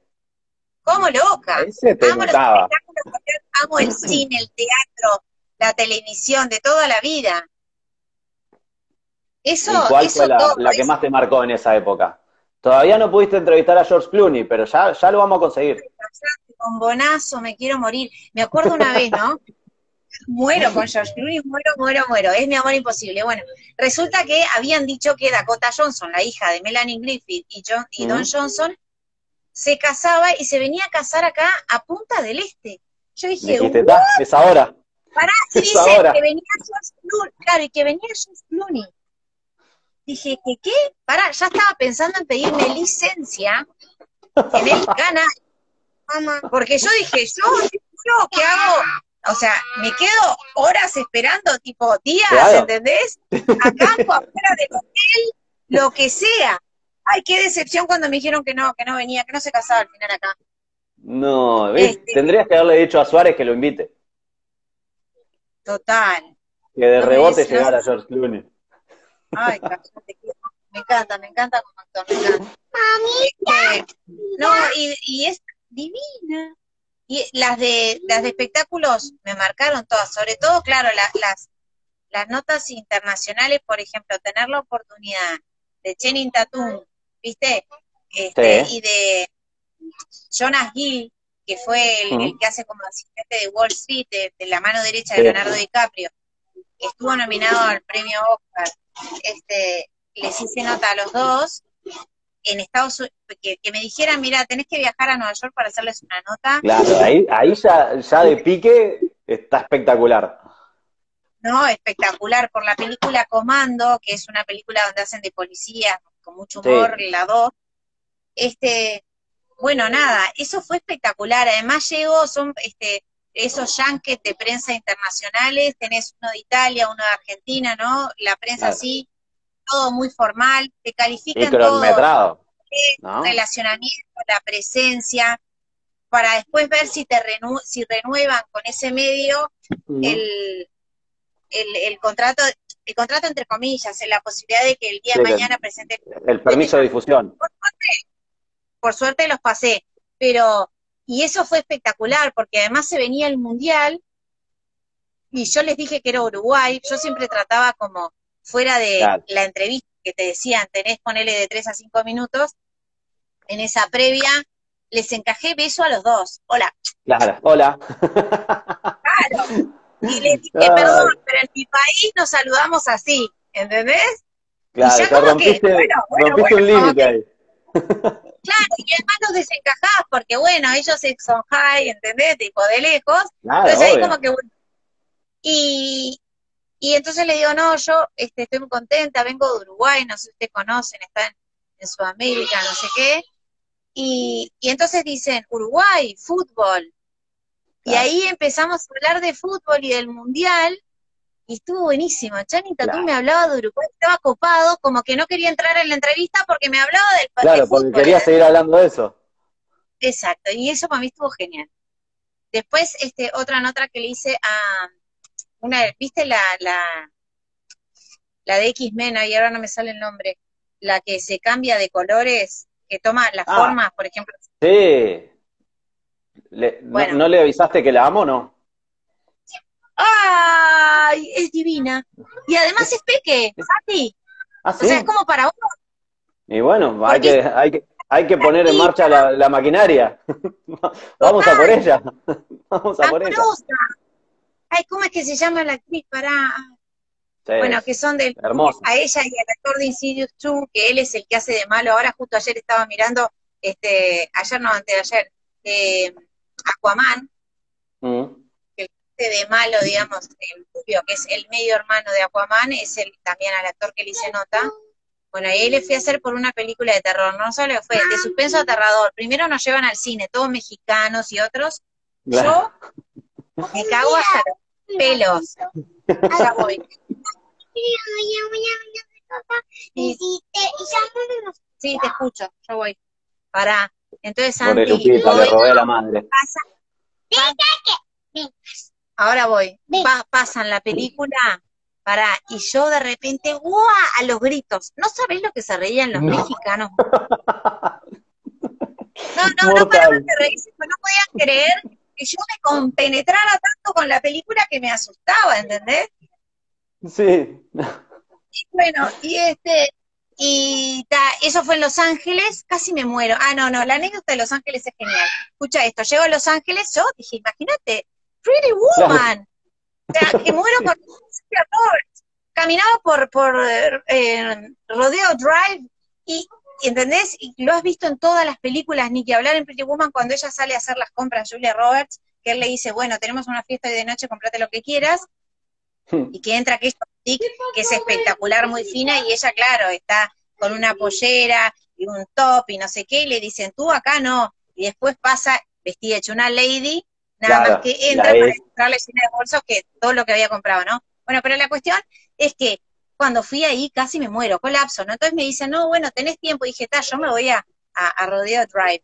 Bueno, voy a conocer, no sé qué, y me dicen, bueno, Ujú. me dejan el teléfono del, del hotel, me dice, Sí. cuando termines, nos llamás para que te venimos a buscar, ¿no? Con un remis. Perfecto. Bueno, no solo me pasa, Santi. Hago todo, recorro, foto, yo pirando en colores, o sea, me me sentía Ah, en la gloria. Claro, aunque no hiciera las compras. Y me dice, ta. Y de repente dije, bueno, ta, ya me vuelvo porque tenía que ir a comer y ya más tarde teníamos, salíamos sí con el grupo de periodistas que estaban. Empiezo a llamar por teléfono, me quedo sin batería en el celular. Ay, no, ¿qué hago? ¿Qué hago? Pará, No. Pará, yo quería parar taxis, así a cual uruguaya, ¿no? Levantaba la... Taxi, nada, no te paran, no existe. Vos en, en, en Los Ángeles, no, no, no es como acá, que te tomas en cualquier lado. No, tú tenés que llamar para que te vayan a buscar, porque Claro. no, no, no te paran. Aunque pasen, No. aunque los Claro, paren. no. Sigue. Sigue preso. Entonces, no, no, no, no sabes me quería morir. Entonces de repente veo venir una japonesa espectacular, una lady vestida divina, que Sí. ella se ve que en Estados Unidos era norteamericana con ascendencia asiática, y, y la paro y le digo, ay, discúlpame, este, ¿sabes qué? Soy uruguaya, me quedé, estoy en el Four Seasons y me quedé sin batería en el celular, necesito llamar para, para que me vengan a buscar, vos me podés prestar tu celular, entonces ella me mira, pues ella venía con el celular en la mano, y le digo, tomate tarjeta, si querés llamar y hablar porque Claro, vas a ver que es verdad. Sí. Para llama, entonces le dice, mirá, la Claro. chica se quedó sin batería, la podés ir a buscar, no sé qué, no sé cuánto. Bueno, cuestión, mirá, me vine, me vinieron a buscar, la tipa habló, le encajé un beso en el cachete, le dije muchas gracias. Sí, cruzaba la calle Rodeo Drive y yo, thank you, le decía. Le dije en un inglés, bueno, me salvaste la vida, no sé qué. Este, y se reía porque, claro, ahí te das cuenta también nuestra forma de ser y la de ellos. Claro. La- hay, hay una diferencia cultural muy grande ahí.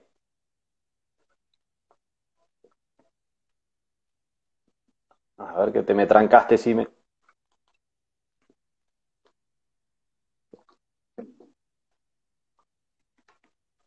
Te perdí. Jime.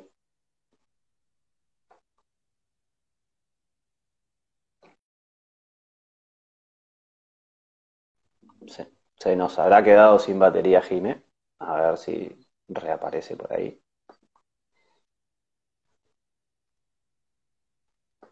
A ver.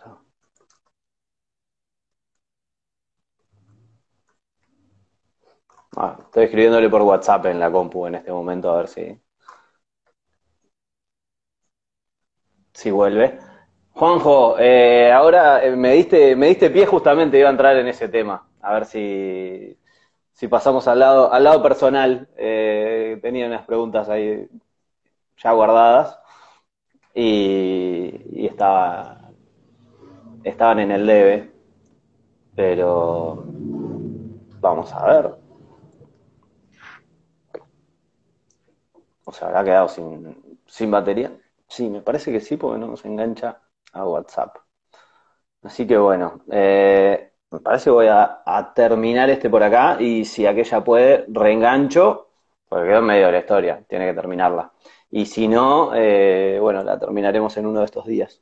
Pero calculo que en breve estaremos, eh, por lo menos terminando, terminando esa historia. A los que se prendieron por ahí, muchísimas gracias. Eh, Liliana, eh, a ver, bueno, a ver, vamos a sumar a Liliana. A ver, Liliana, sumate mientras hacemos tiempo de que vuelva Sime.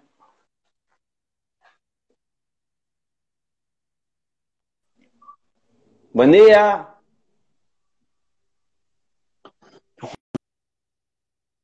Se cayó. Muy bien. Bueno, voy a dar de baja acá. Y bueno, si vuelve Jime, eh, enganchamos. Me alegro, Esther, de que te haya, te haya gustado la charla. Eh, vamos a ver si aquella reengancha. Y si no, bueno, muchísimas gracias a los que estuvieron ahí y espero se hayan entretenido.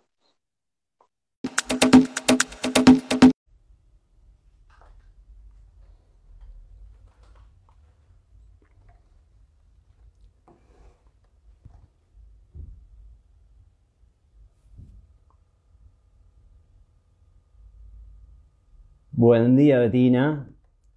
Estamos esperando a ver que sí me tuvo algún problema, algún problema técnico por ahí, pero ya reengancha en, en instantes. Y, y vamos redondeando la nota que le robamos a, a Lupita, le robamos la madre. Eh, ¿qué, qué dices, Seba? Seba, eh, anda a trabajar. Soltá el teléfono y anda a trabajar un rato.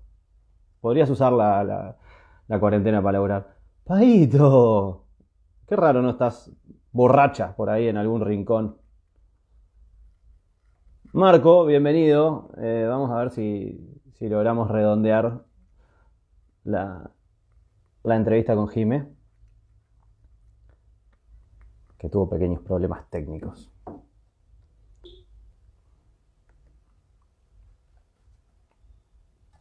A ver. Mientras, sigo mateando. A quien quiera, ahí abajo tiene un... Dale tranqui, vaya y vuelva.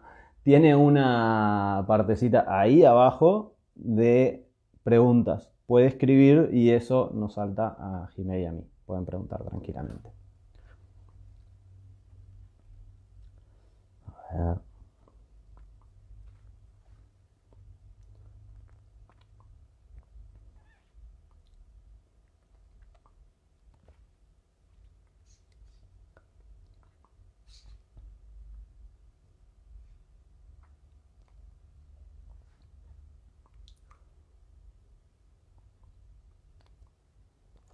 Esta remera, esta, si tendrá historias.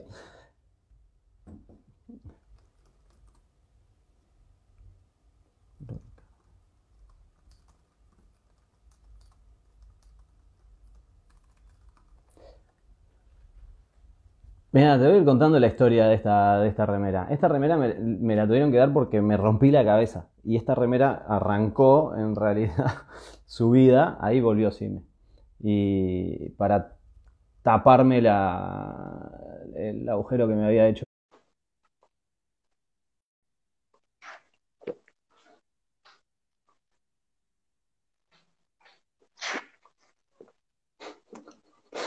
Y me tenés que poner a aceptar.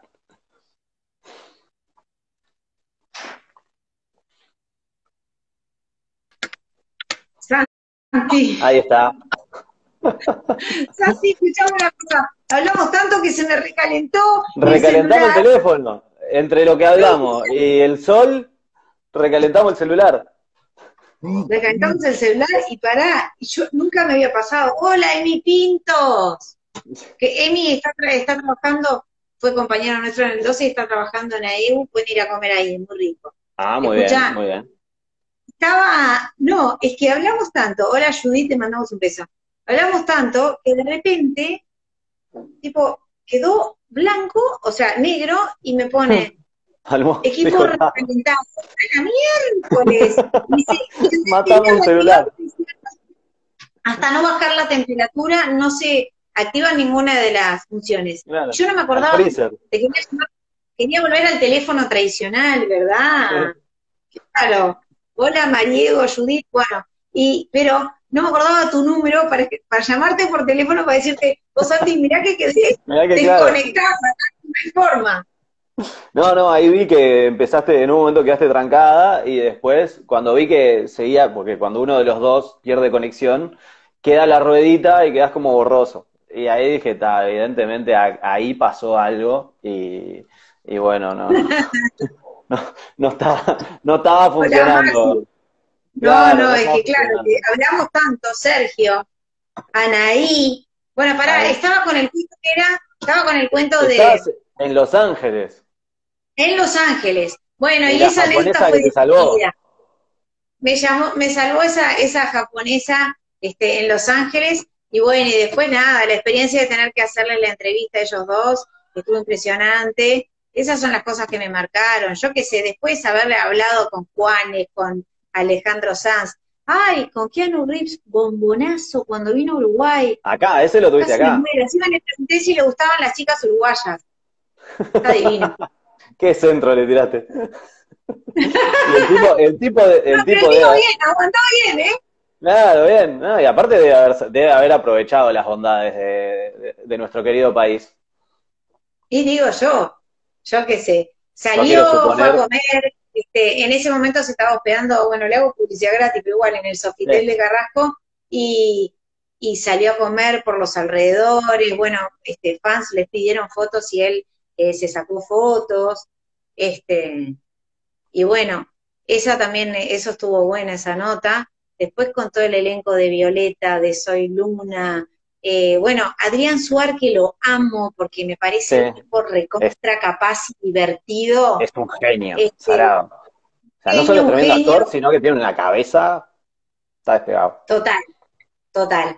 También haberlo entrevistado, este, no sé, mucha gente, he tenido la Y oportunidad, ahora, por y suerte, ahora vamos, y ahora vamos a otro tipo de entrevistas. Eh, ¿qué pasó en el casamiento de Forlán? Ay, el casamiento de Forlán, cómo me divertí. Yo amo a Forlán. Amo a Forlán y a la familia Forlán. No, a Forlán, soy una agradecida de todo lo que hizo por nuestro país. Por el fútbol, escúchame, nadie es balón de oro. O sea, yo creo que no hay como Forlán, en serio te lo digo. Y además, tengo mi hijo Matías, más grande, que es fanático de Forlán. Fanático de él, ¿no? Este, sí, recontra. Me acuerdo un día, este, el canal estaba haciendo, celebrando los 50 años del canal con un programa especial que hicieron Rubén Rada y Victoria. Rodríguez. Y un día lo invitan a Forlán. Y yo dije, si traen a Forlán, tengo que traer a Agustín, Sí, sí. a Matías. Claro, es Ya, ahora. todos y le un beso. Bueno, es ahora. Matías, lo llevo. Matías no me acuerdo, tendría cuatro años. no Habrá sé. quedado duro. que Forlán, y qué así, tipo muerto, él le dio un beso, le dije, ahí es mi hijo, es fanático tuyo, no sé qué amoroso, le saqué una Claro. foto, en eso vino José Carlos Álvarez de Ron para hacerle una nota, y, Matías seguía así, y se fue y me decía, mamá, mira Forlán, Es Eh, él, es él, es de verdad. calado. Bueno, toda la historia de Forlán fue divertidísima, porque desde Zaira Nara, que escuchame, Claro, Mirá, desde aquel momento, en aquel momento tiraba chilena con la información. Claro.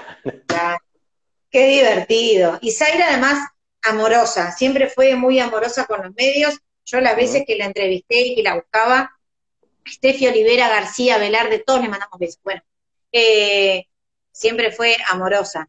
Y Lucía del Palacio. Y bueno, y ahí el tema, bueno, está, se separan, no sé qué, yo siempre como que seguía el, el tema Forlán. Bueno, primero publiqué, que fui la primera que lo mostró, Esther, te mando un beso, eh, la tarjeta de invitación de Forlán para su casamiento, donde decía que no podían estar con los celulares.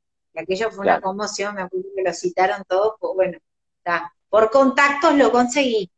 Mirá, este- bien jugado. Y bueno, y ahí eh, ta, se venía el casamiento y obvio que quería ir a Caro Fernández, Rosy de Freitas, les mandamos un beso, obvio que quería ir a cubrirlo. Marcos también. Marcos Maral también, bueno, quería ir a cubrirlo, no sé qué, se venía el casamiento Sí. con Paz Cardoso, yo más o menos conocía este eh, algo de la familia de Paz Cardoso, en fin, también por gente conocida, que, que, Mm. o sea, sabía quién quién, yo sé. un, un vínculo ahí en la vuelta. Claro, algún, viste que siempre tenés alguna, cuando sos- de repente te dicen, pa, vos sabés que yo conozco a no sé quién, y vos, tipo, ay, y vos no me podrás conseguir, este... Resulta que, eh, bueno, se viene el casamiento de Pascardo, de Pascardo y Diego Forlán, Eduard, te mandamos un beso, Gabriela también, y eh, ta, dijimos, ta, el canal decidió que sí, que íbamos a ir a cubrirlo, ay, como el casamiento de Messi también, qué divertido cuando me fui a Rosario, bueno, para, para, entonces le digo, ah, no, no, no, pero esas cosas divertidas, divertidas, enajenadas gritándole Messi, y mis hijos que le decían, cuando le veas decirle que le mandamos un beso, no, no. Pero ahí, Claro, pará, me total. salió- Me imagino, Bueno, videollamada cuando, cuando sale Messi ahí. Total, salado, salado. Y bueno, y ahí entonces decidimos, fui con Romina Alita, que en ese momento era productora, eh, trabajaba con nosotros en el canal, bueno, seguimos vinculados hasta ahora, Divina Romy, y, y con el camarógrafo, yo ya sabía más o menos, venía de Alessandro, los jugadores que venían. Hola, Caro, te mando un beso. Los jugadores que venían al, al, al, casamiento, y bueno, era en, en, en, San José de la Montaña, que fue en la iglesia San José de la Montaña, me acuerdo que llegamos, bueno, estaba el hermano de Paz así como arrinconado, yo le gritaba a ver si quería hablar, como que no quería, hacía señas, pues son todos como perfil bajo igual que Paz, ¿no? Paz, divina, divina. Este, y ahí nos quedamos haciendo la cobertura afuera del, del, de la iglesia, porque obviamente no nos dejaban entrar, en Carrasco. Mm. Hablamos, bueno, eh, con D'Alessandro, con, con otros jugadores, ahora me estoy olvidando, bueno, por supuesto que con Alejandra Forlán, con la familia Forlán que estaban este, muy contentos, eh, y eh, Paz estaba divina, Forlán, Forlán estaba contento, hola Carito, y mm. resulta que eh, bueno, hacemos la cobertura, no sé qué, y después se casaba en Villadomus, que era donde iba a ser la fiesta, que es en, ahí en Camino de los Horneros. Ahí llega la parte interesante. Ah, no, brutal, pero además era cual paparazzi, que tipo salió, hicimos nota, no sé qué, ellos salieron, creo que era una cachila así, este, antigua, divina, un auto antiguo, me parece, ahora no me acuerdo bien, y enseguida que arrancan nosotros tipo al chofer, vamos, vamos, ¿cuál paparazzi de Hollywood de Argentina? Sasa, tipo, cerca para corriendo, la, corriendo la cachila. Total. Bueno, y ahí llegamos, este, tomamos, ah, hicimos este, la toma de cuando, cuando llegaron, le hicimos nota a algunos este, que llegaron también al casamiento, que pararon, este, porque claro, el tema es que en Villadomus tenés una entrada con muchas chacras, entonces, a nosotros nos habían dispuesto a la prensa como en un costado, del, al costado del camino, digamos, y entonces ahí los que querían, hola Mariano, eh, paraban, y los que no, está. Estamos hablando del casamiento por las bodas. Entonces ahí le hicimos unos, no sé qué, está. Nos quedamos esperando, esperando. Ah, queríamos ver, ¿no? Amorosos, además, eh, habían dispuesto, bueno, ¿qué, mi amor? Bueno, decirle a papá. Eh, Matías, deja Lupita. Ya voy. Bueno, resulta que eh, me dice, bueno, nosotros nos queríamos quedar, nos fuimos quedando, habían dispuesto esta parte para la prensa, nos trajeron saladitos, nos trajeron refrescos para, para tomar, no sé qué, pero está, baño no había. No hay. Claro. Entonces, ahí quedó la historia, eso fue genial. Resulta yo que. Creo que todo el mundo debe haber, debe haber registrado ese momento. yo, claro, yo estaba en esta vuelta desde las seis de la tarde, ¿no? Que la previa, la iglesia, llegar a la iglesia, el casamiento, ahora la fiesta, todo. Eran la una de la mañana, la vejiga la tenía hinchada. Sí, no varía más. Claro. Entonces le digo, le digo a Romina, ay Romy, yo no puedo más, yo tengo que hacer, yo no puedo más.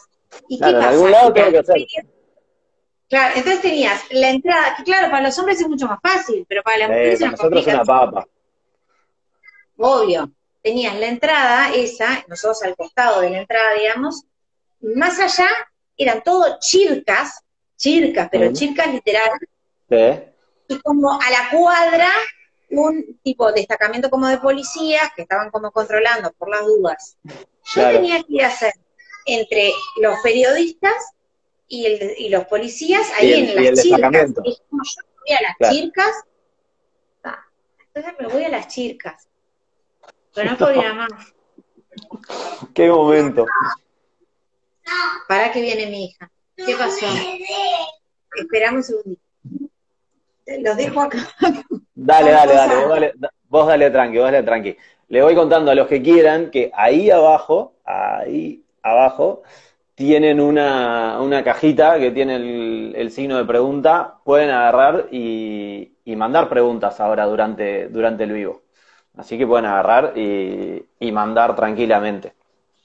No se preocupen que aparte quedan, quedan para este lado, ya veremos. Bom dia, Alejandro. ¿Cómo está todo lá? come che sta levando la quarantena là no Nordeste? ¿Qué ¿Qué dice pasó? No, que se acaba de conectar un, un conocido del Nordeste brasileño, le estaba dando la bienvenida. Cantante él, cantante famoso, vai cantante del no Nordeste. Adoro Brasil, adoro, adoro português. Y, y la región de él mucho más, el Nordeste, allá, Recife, toda esa zona de playas, y el hombre Ay, es Dios. lindo allá. que sí. Recife, Porto Galiñas, La Linda. Tenés, tenés un conocimiento de playas importante. Bueno, eso fue también trabajando esa, a esa parte, Claro. pero estaba Ahí floreando. Y eso Para, Es que para volvamos. vacaciones- Estabas en los pastizales. Estaban los pastizales, casamiento de Forlán, Clau, Castro, Franco, todos les mandamos besos. Estamos en el casamiento. Bienvenidos. Contextualicemos. Exacto. Ahí está, estamos en el casamiento, estamos en Villa Domus. Ellos ya han ingresado los novios. También los testigos, algunos invitados, son la una de la mañana, están todos tomando alguna cosita que después vimos algunos ¡ah! pasarían Y bailando. Jime en esto desde las 6 de la tarde, o sea, En esto horas de y las horas seis de y la tarde, era la una de la mañana, muerta ganas de ir al baño. No había baño, Adolfo, Nico, no había baño. Cuestión, estaban los periodistas, las chircas, porque eran chi- chircas literal, y la policía, tipo, más en la esquina. Dije, ¿qué hago? Yo tengo que hacer estas chircas, porque yo no puedo más, o me hacía encima. una u otra, no, no hay mucha opción. Acompañame y vos me haces, tipo, me campaneas. Claro, que no venga, que no pase nadie cerca, por lo menos. y que mirara hacia los policías y hacia los periodistas, ¿no? Ni uno ni el otro. Mirá, Adolfo, cómo se está matando la risa. Jiménez Suárez. Bienvenida, Jime. Bienvenida, Lilian. ¿Y qué pasó? Entonces dije, tengo que hacer entre uno y otro. No, está, miré a los dos lados, nada, le dije, Romy, es ahora. Y me pongo a hacer pis, claro, aquello era interminable. Pedro se está cagando la pizza, también. Aquello era interminable, el chorro no paraba. Claro, y sí, seis horas No, metí ahí. no, era una no- canilla, siete no había abierto la canilla. Pero lo peor de todo, lo peor de todo, Eh, ahí va, vamos a llegar a la peor parte. Todavía no estamos en la Claro, peor la parte. es que yo, claro, cuando paro de hacer, ¿verdad? Me acomodo, ¿Eh? no quiero entrar en detalles, me acomodo, le digo, Romy, ¿vos tenés mi celular? No, yo no lo tengo. Yo me toco así en los bolsillos, yo no lo encuentro. Miro para abajo, Ahí el estaba. celular, bañado en pis. Lo Todito saco así, Todito Todito, chorreaba, chorreaba pis. ¡Ay, La puta madre, dije, las fotos, las cosas, los registros, Todo. meado. No sabía ni qué hacer. Entonces, está, empecé, además un asquete, imagínate, pero bueno, está, no sé, agarré unas hojas, tenía yo pañuelitos, limpié aquello, y Sí, Adolfo, sí. no, bueno, Lilian, te mandamos un beso, Vir, también. Bueno, nada. Este, lo más dice Adolfo, Natalia, la puta madre, dice, sí, sí, la puta madre, porque es mi celular. Por eso Salió carísimo el, el casamiento. Ahí fue Este, cuando y cambiaste bueno, el teléfono. Ahí fue ¿Eh? aquella época. Aquí fue, ahí fue aquella época que cambiaste el teléfono que me pediste ayuda. Fue ahí. Exactamente. Claro, ahí tuve que Yo nunca supe la razón hasta que tuve que investigar. Y ahora te das cuenta que ya sabés, ¿no? El teléfono meado en el casamiento de Forlán que quedó para la anécdota de toda la vida.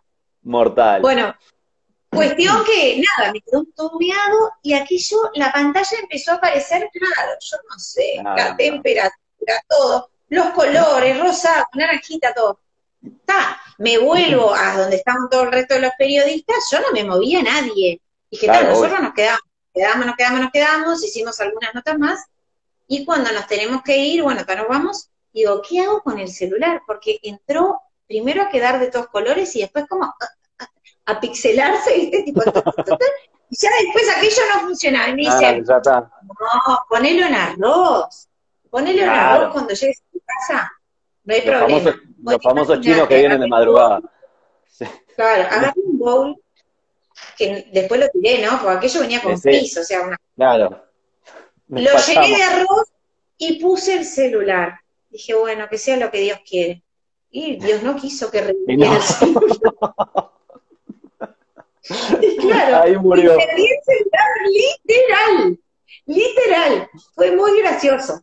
Este, pero está, quedó divertido. ¿Sabes lo que me dio lástima, Santi? Que perdí fotos que tenía. Claro, eso. el- Y ahí, desde ese momento para adelante, la- ahí alguien te dijo que empieces a usar Google Fotos. ¿Empezaste? ¿O todavía no? Sí, más o menos. Sí, algunas tengo, pero me olvido. Pero tengo algunas, pero las tengo. Es verdad, rezongame, sí. Sí, Este, sí. las tengo, tengo que guardar más ahí. Pero eso, estábamos, Sofi, le mandamos un beso. Eso fue tan genial, tan divertido. Bueno, es que son las cosas que fueron divertidas. Por eso yo te decía, el casamiento también de Messi con Antonella Claro. Rocuso. Ah, ¿qué pasó ahí? Una cosa. Me dice Ceci Seré, que ahora no está más en el canal, productora, ¿no? Yo me iba a Estados Unidos a hacer la nota a, a Channing Tatum y Jonah Hill. Sí. Casamiento de Messi, o sea, si iba al casamiento de Messi teníamos que venir y tipo, a los tres días me iba a Rosario. Ta, me Estabas- dice, Estabas che, en un momento de gira total. a full, aprovechando a morir. No, son oportunidades que hay que aprovecharlas. Claro, ahí tenés que decir, sí, vas a, vas a manga, Y además, voy. me divierte, todo está, organicé con los nenes, nada, entonces dice, me dice Ceci, che, Jimmy, ahí estaría re divertido irnos al casamiento de Messi. Ay, si vamos, ah, estaría buenísimo. Entonces empezamos a averiguar, ta, también era el tema de cero gasto, de no generarle tampoco al canal, Claro. no sé qué, lo, menor cantidad de gastos. No, ¿y qué pasa? No había, entonces empezamos a averiguar, primero teníamos que registrarnos para poder hacer la cobertura del casamiento de Messi. Entonces, mandamos todos los datos, ta, y al principio nos dicen, bueno, no sabemos, habían todos este, medios argentinos, finalmente nos dicen, sí, están aceptadas. Los esperamos, Vamos. el casamiento es, creo que fue el 28 de junio. Eh, los esperamos no sé qué. Bueno, ahí a volantear empezamos a decir por todos lados Ajá. que nos íbamos. Entonces, no, ahí arreglamos también con otra conocida, que me puso en contacto Noelia Franco, una crack, una crack, este, que trabaja, eh, bueno, con varias empresas y nos puso en contacto con el gobernador de Rosario, ¿tá? Ah, bien. que a, través de él, bueno, conseguimos una cantidad de cosas y vimos lo del tema de la estadía y no sé qué. Entonces organizamos para irnos, yo no daba crédito hasta que me subiera al auto. Encima nos íbamos en auto. ¿Se fueron en auto? En auto hasta Rosario. Ah, Divertido, genial, genial. genial. Son los mejores viajes, son los mejores. Obvio. Además nos pasó de todo, porque llegamos a la aduana uruguaya y no nos querían dejar pasar, no fue genial. Bueno. La aduana uruguaya. Sí, en, en Río Negro, Sí.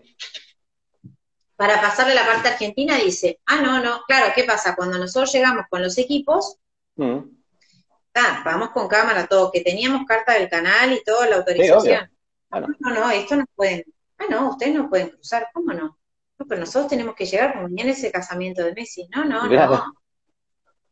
No, eh, tienen que ir ahora a la oficina eh, judicial, no sé, de la aduana, este, cierra en 15 minutos.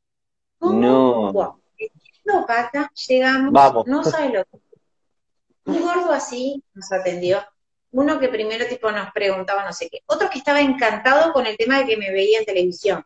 Entonces dije, bueno, es esta, hay que aprovechar. Ahí, es ahí, es ahí.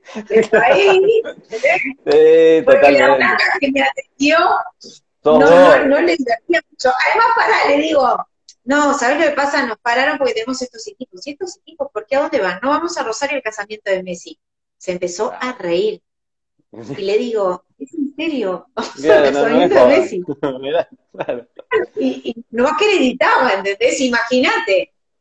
Claro, le digo, ves acá el camarógrafo, la productora, no sé qué, no sé cuánto. Bueno, me hicieron escribir una carta a puño y letra. Pero aparte como que llevar las armas adentro de la cámara, no sé. No, y además las cámaras, eh, claro, ¿qué pasa? Tienen que haber un registro por si se llegan a robar o Sí. desaparecer o no sé qué. Tienen un número, un código. Pero está- todo eso estaba ahí, estaba en hoja membretada, o sea. Bueno, cuestión que, no sé, cinco menos un minuto nos terminan dando la carta autorizándonos que sí, que a las cinco cerraba. Allá matando, bueno, cruzamos la frontera, por suerte bien, llegamos a Rosario que no conocía, que es como muy parecida a Montevideo, en algunos aspectos tiene la ciudad, viste que es parecida. Mm. Tiene una este, velocidad parecida. ¿Eh? Es como que tiene una velocidad de, funcionamiento muy parecida. Sí, hay cosas como de ciudad que, que sí. Tal cual. Estaba en muchas obras, bueno, está ciudad además de Fito Pae, de Negro Fontova, de Olmedo, este, grandes Exacto. Rosario, en Rosario tengo, tengo en el debe ir algún clásico, que es más, eh, el momento para ir que tenía hablado era cuando el Chengue y Paolo estaban allá. El Chengue ya me había dicho, vení. De, hablaste el otro día. Estuve, sí, un ratito, dos horas y media tuvimos de, historias con el Chengue. y no contamos las que no podemos contar, imagínate, que varias de esas son compartidas. Sí. Pero bueno, con el Chengue allá era el momento para ir. Y el problema es que yo en ese momento estaba viviendo en Sorocaba. Y no pude, no pude. Pero bueno, en Rosario tengo acá, el clásico de Rosario es, por lo que dicen todos, el, más similar, sacando el Boca River, al, clásico de acá, que es espectacular. Perdón que te interrumpí, perdón. Seguí, seguí que te ibas al casamiento de Messi. Es eso. Esto es un ida y vuelta, Santi. Claro. Eh, bueno, casamiento, entonces llegamos, no sé qué, bueno, nos fuimos a hospedar al hotel y, ahí estuvo genial, fuimos a buscar las acreditaciones, este, estuvo raro porque después se sumaron otros medios uruguayos, pero no tenían la acreditación, no pudieron ingresar como nosotros. Claro, cuando vieron que tanto que nos íbamos, que nadie nos había, nadie daba no creían, claro. ir al casamiento de Messi. Y vos sabés que, viste lo que es la perseverancia, ¿no? Tal cual. Ir, ir, ir, ir, ir hasta que sale. Total. Y al otro día, bueno, fuimos, hicimos toda una cobertura, me acuerdo que fui al barrio donde había estado, donde había nacido Messi, este, la familia, hablaba con uno del kiosco que lo conocía, la canchita donde... ¿Viste los murales, esos que están pintados de él y todo? Exacto, la canchita donde jugaba él cuando era chico, este, al fútbol. Y claro, imagínense que Messi, eh, o sea, si es un dios en Argentina, en Rosario es otro dios. Sí, sí, sí. Diez niveles juntos. Claro, que iba a haber un dispositivo de seguridad muy importante y de hecho sí, te registraban cada medio que estaba registrado, si no estaba registrado, no sabes lo que era la cola, tenías que llegar ah, me imagino. cinco horas antes para, para ingresar. Copa del Mundo. Total.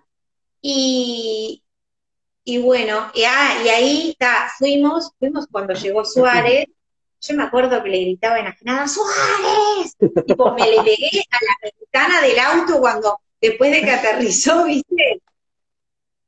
Saliendo el vivo para todo muy divertido, que ahí saludó Suárez, no sé qué, bueno, y eh, hicimos la cobertura, nos registramos antes, y bueno, y ahí esperamos, tenías, habían hecho desde el hotel una alfombra roja hacia afuera, todo vallado, parecido a lo que hizo ahora Suárez con el tema de la renovación de los votos, este, que yo creo que un poco la idea se la sacó a Messi. Le, robó un poco. Exacto, está bien. Ahí salían los que querían, los jugadores que querían a, saludar, y, y, bueno, y los que querían contestaban, contestaban poca cosa, pero bueno, pero tenías para hacer imágenes. Bueno, yo me ubiqué entre uno de TN, de Todo Noticias Argentina, y otro de, este, ¿de dónde era? De Ciudad Magazine, creo que era. Me charlé con todos los argentinos. No tengo duda. A los 10 minutos ya estabas amiga de todos ahí.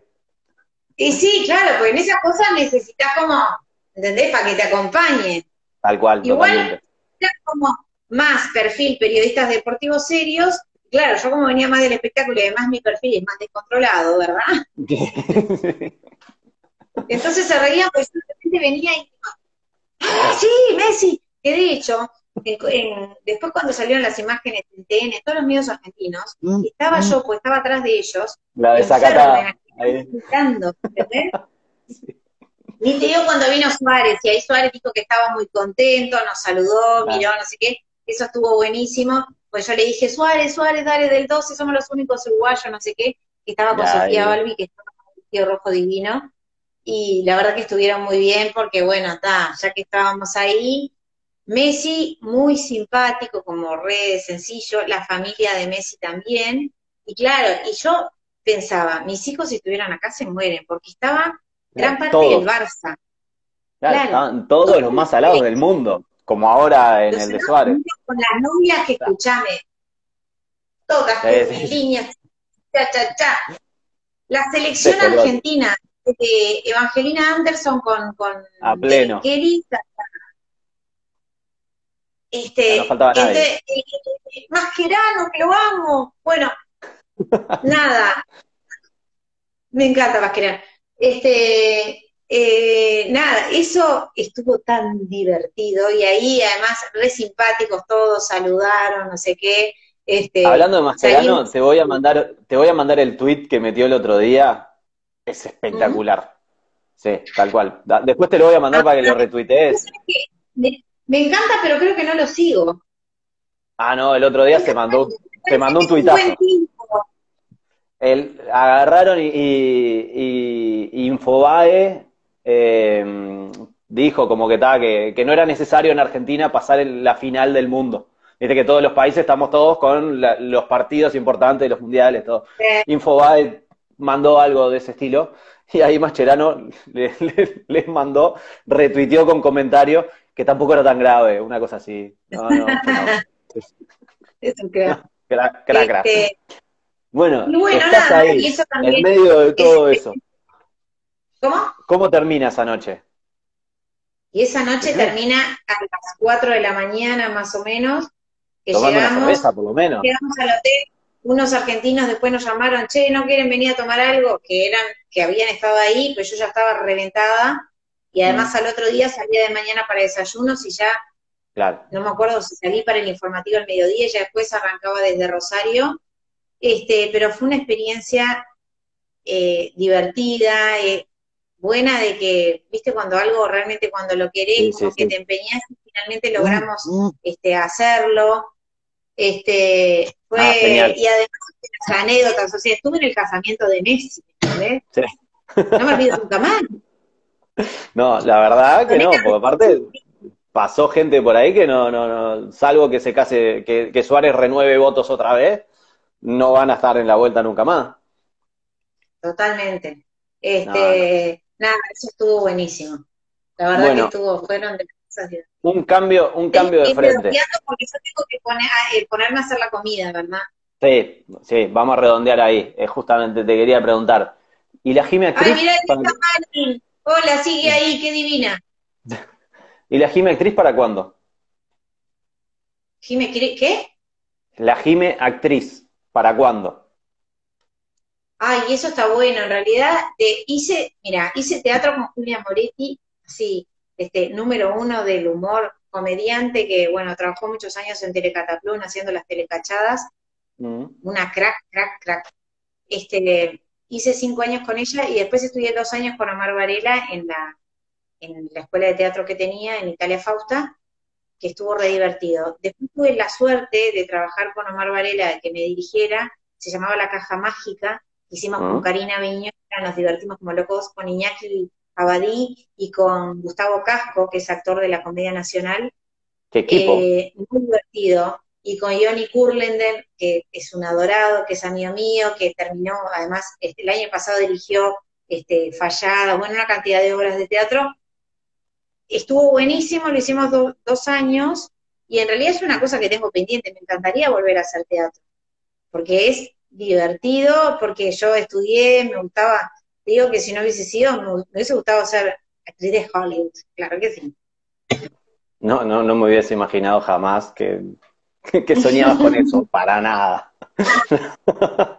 Pero nada, eso sí me gustaría volver a hacer, siempre se está a tiempo. A veces en la actualidad, o sea, hasta ahora también me he dedicado mucho, también tengo tres hijos y eso también lleva tiempo, entonces entre el trabajo y no sé qué, y los ensayos este, por ejemplo, una de las veces que hice de la obra de teatro estaba embarazada. Ah, no pasó mm. nada, pero bueno, digamos, requerís otros tiempos. ¿Y cómo llevas esto de justamente, esto de ser mamá fit, influencer, eh, trabajar en la tele, eh, estar en exposición. ¿Cómo llevas estos días de 50 horas? Nada más, lo llevo bien.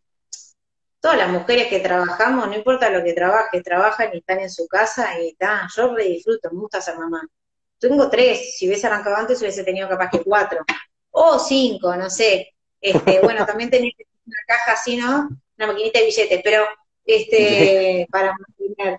Pero este, me encanta, me encanta. Lo que más disfruto es ser mamá, o sea que está, sí me llevan tiempo, sí rezongo, sí me caliento, pero también disfruto. Es parte de. Por ejemplo, ayer de madrugada hoy Lupita se vino para la cama y tal, y si bien de repente después termino durmiendo como medio incómoda, ay, la machuco toda, ¿viste? Y, se despierta de mañana y dice, mamá, me emociona un poco. Un programa de cine y espectáculos, claro, Mari, y viajo contigo, RBS. Claro, la, la televisión está pidiendo eso, está pidiendo eso. Y sí, así que bueno, está. En realidad no, la, la, las funciones, uno se divide los tiempos y ya está. Es así. Bueno, Jimé, te devuelvo a la familia. Ay, Santi, muchas gracias. Hablé hasta por los codos, al final hablaste poco. Pero yo me sentí espectacularmente bien escuchándote charlar. Y alguna que otra, alguna que otra pregunta me hiciste, me hiciste charlar un rato. Mirá que hoy en un momento hablé como cinco Pero minutos seguidos. que no novia. qué centro me tiraste. Qué, ¿Eh? qué buen centro, Capaz que qué buen centro me tiraste. Todavía está, ahora estás en cuarentena, pero, pero, pero. Algún día voy a salir, algún día voy a salir de la cuarentena y bueno, che, no. Ahí veremos, veremos cómo me trata el mundo exterior después de un mes encerrado. Claro. Pero no, es que lo que pasa también es complicado. En, yo estaba viviendo en San Pablo. Eh, ahora eh, estoy, eh, ahora en realidad no sé dónde estoy viviendo. Estoy en un momento donde la empresa de allá quedó, quedó en stand-by. eh, y el evento nuestro que teníamos a fin de año ahora para, para 2020 no sabemos realmente porque dependemos de un montón de factores que hoy por hoy son, son inciertos. Pero yo ya estaba con muchas ganas de volver, con muchas, muchas ganas de volver. Y, y ayer lo hablaba justamente con un amigo, Nicolás Albertoni, que él es investigador de la Católica, está trabajando en Georgetown, en Estados Unidos y, y todo, y que él también anda con, con ganas de pegar la vuelta. De que, claro, para el que, para el que está acá y te ve que estás afuera y, y que de repente te está yendo más o menos medianamente bien, dice, ta, olvídate, no vuelvas más. Pero mirá que se, se re extraña. Eh, lo hablábamos con aquel, el tema de juntarte con amigos en la Rambla a tomar mate, eh, de salir a tomar una, eh, o sea, detalles que en otros Ojo, lugares redondo, no tenés. uruguayo, para que agarrando la tortera para. para. Dale, dale. Claro, yo soy recontra uruguayo. Y ponele, el año pasado me pasó de que mientras Sí. que estaban la- las inundaciones de, de Florida, San José y no me acuerdo qué más, que me pasaba de- de desde allá gestionar de repente donaciones. Y hasta en ese tipo de cosas, el no poder estar arriba literalmente, de poder ir y ver dónde llega todo, tener que manejar ese tipo de cosas a través de personas de, de mucha confianza, eh, me genera un, un desgaste extra. Eh, entonces es como que... sos vos, que te gusta estar encima. Claro, exactamente. Entonces, ponele ahora, dentro de todo, desde acá, desde mi búnker, estamos gestionando muchas cosas todos los días, pero sé que en algún momento voy a ir y, le voy, y voy a saludar a los tipos que le estamos mandando la comida a la olla, por ejemplo. Pero, Claro. pero por otro lado, no, no, no. Desde lejos es muy complicado ese tipo de cosas, los cumpleaños familiares, cuando agarrás y te, y te perdés una fiesta, es mortal. Eh, están de cumple y, y vos entrás por videollamada. Y de repente, nosotros que somos de familias grandes, eh, es complicado. Entonces, llega un punto, llega un punto donde querés pegar la vuelta. Y creo que esto la está precipitando. Entonces, si Sí. en otro momento era medio complejo, hoy por hoy eh, es un momento de empezar a pegar la vuelta. 34 te empieza a pegar el momento ese de que decís, bueno, está, están de más los hijos de los demás, pero capaz que uno propio en algún momento también estaría bueno. Eh, Entonces, claro, es un momento eh, de, de decisiones que si bien están en stand-by hasta no saber dos semanas, tres semanas, cuatro semanas más, ver qué va a pasar, pero, pero sí, eh, es un momento de, de decisiones y que todo pinta para, para pegar la vuelta y, y lo que tenga en Brasil manejarlo desde acá. Está bien. Así que bueno, Bueno, bueno, Santi, Jimé, te agradezco. Seguimos no, yo te agradezco, yo te agradezco. Podemos seguirla esta. Lo podemos, Podemos volver a tranquilamente. Porque si no en mi casa, entre que me has robado, no, Les robé, no. les robé a la madre do- dos horas. tengo que hacerlo comida, voy a hacer carne al horno con, este, tengo con chorizo y salchicha. Mandame un tupper. Acá me tratan bien igual, no me quejo, pero suena Ay, muy obvio, bien. Tu madre es más buena. Sí, salado, la verdad que sí. No me puedo quejar, no me puedo quejar. Bueno, Obvio. Jimé, Bueno, un muchísimas gracias. Enorme, gracias a todos los que nos acompañaron, gracias por la invitación. Y bueno, eh, a seguir, para que me expliques el Zoom. dale, el eso. TikTok, que me lo bajé y no sé hacerlo funcionar. Estoy, estoy eh, empezando con TikTok, todavía no me puedo definir como, tengas así, como... al dedillo, me pasas Ahí- todos los datos, coño. Ahí, ahí te agarro, ahí te agarro y te digo, oh, esto, esto, esto, esto y esto. Sí, lo estoy investigando Esto, mucho, lo estoy esto. investigando mucho. Sí. Ahora sí. Chau, chau, chau, chau. Buen provecho.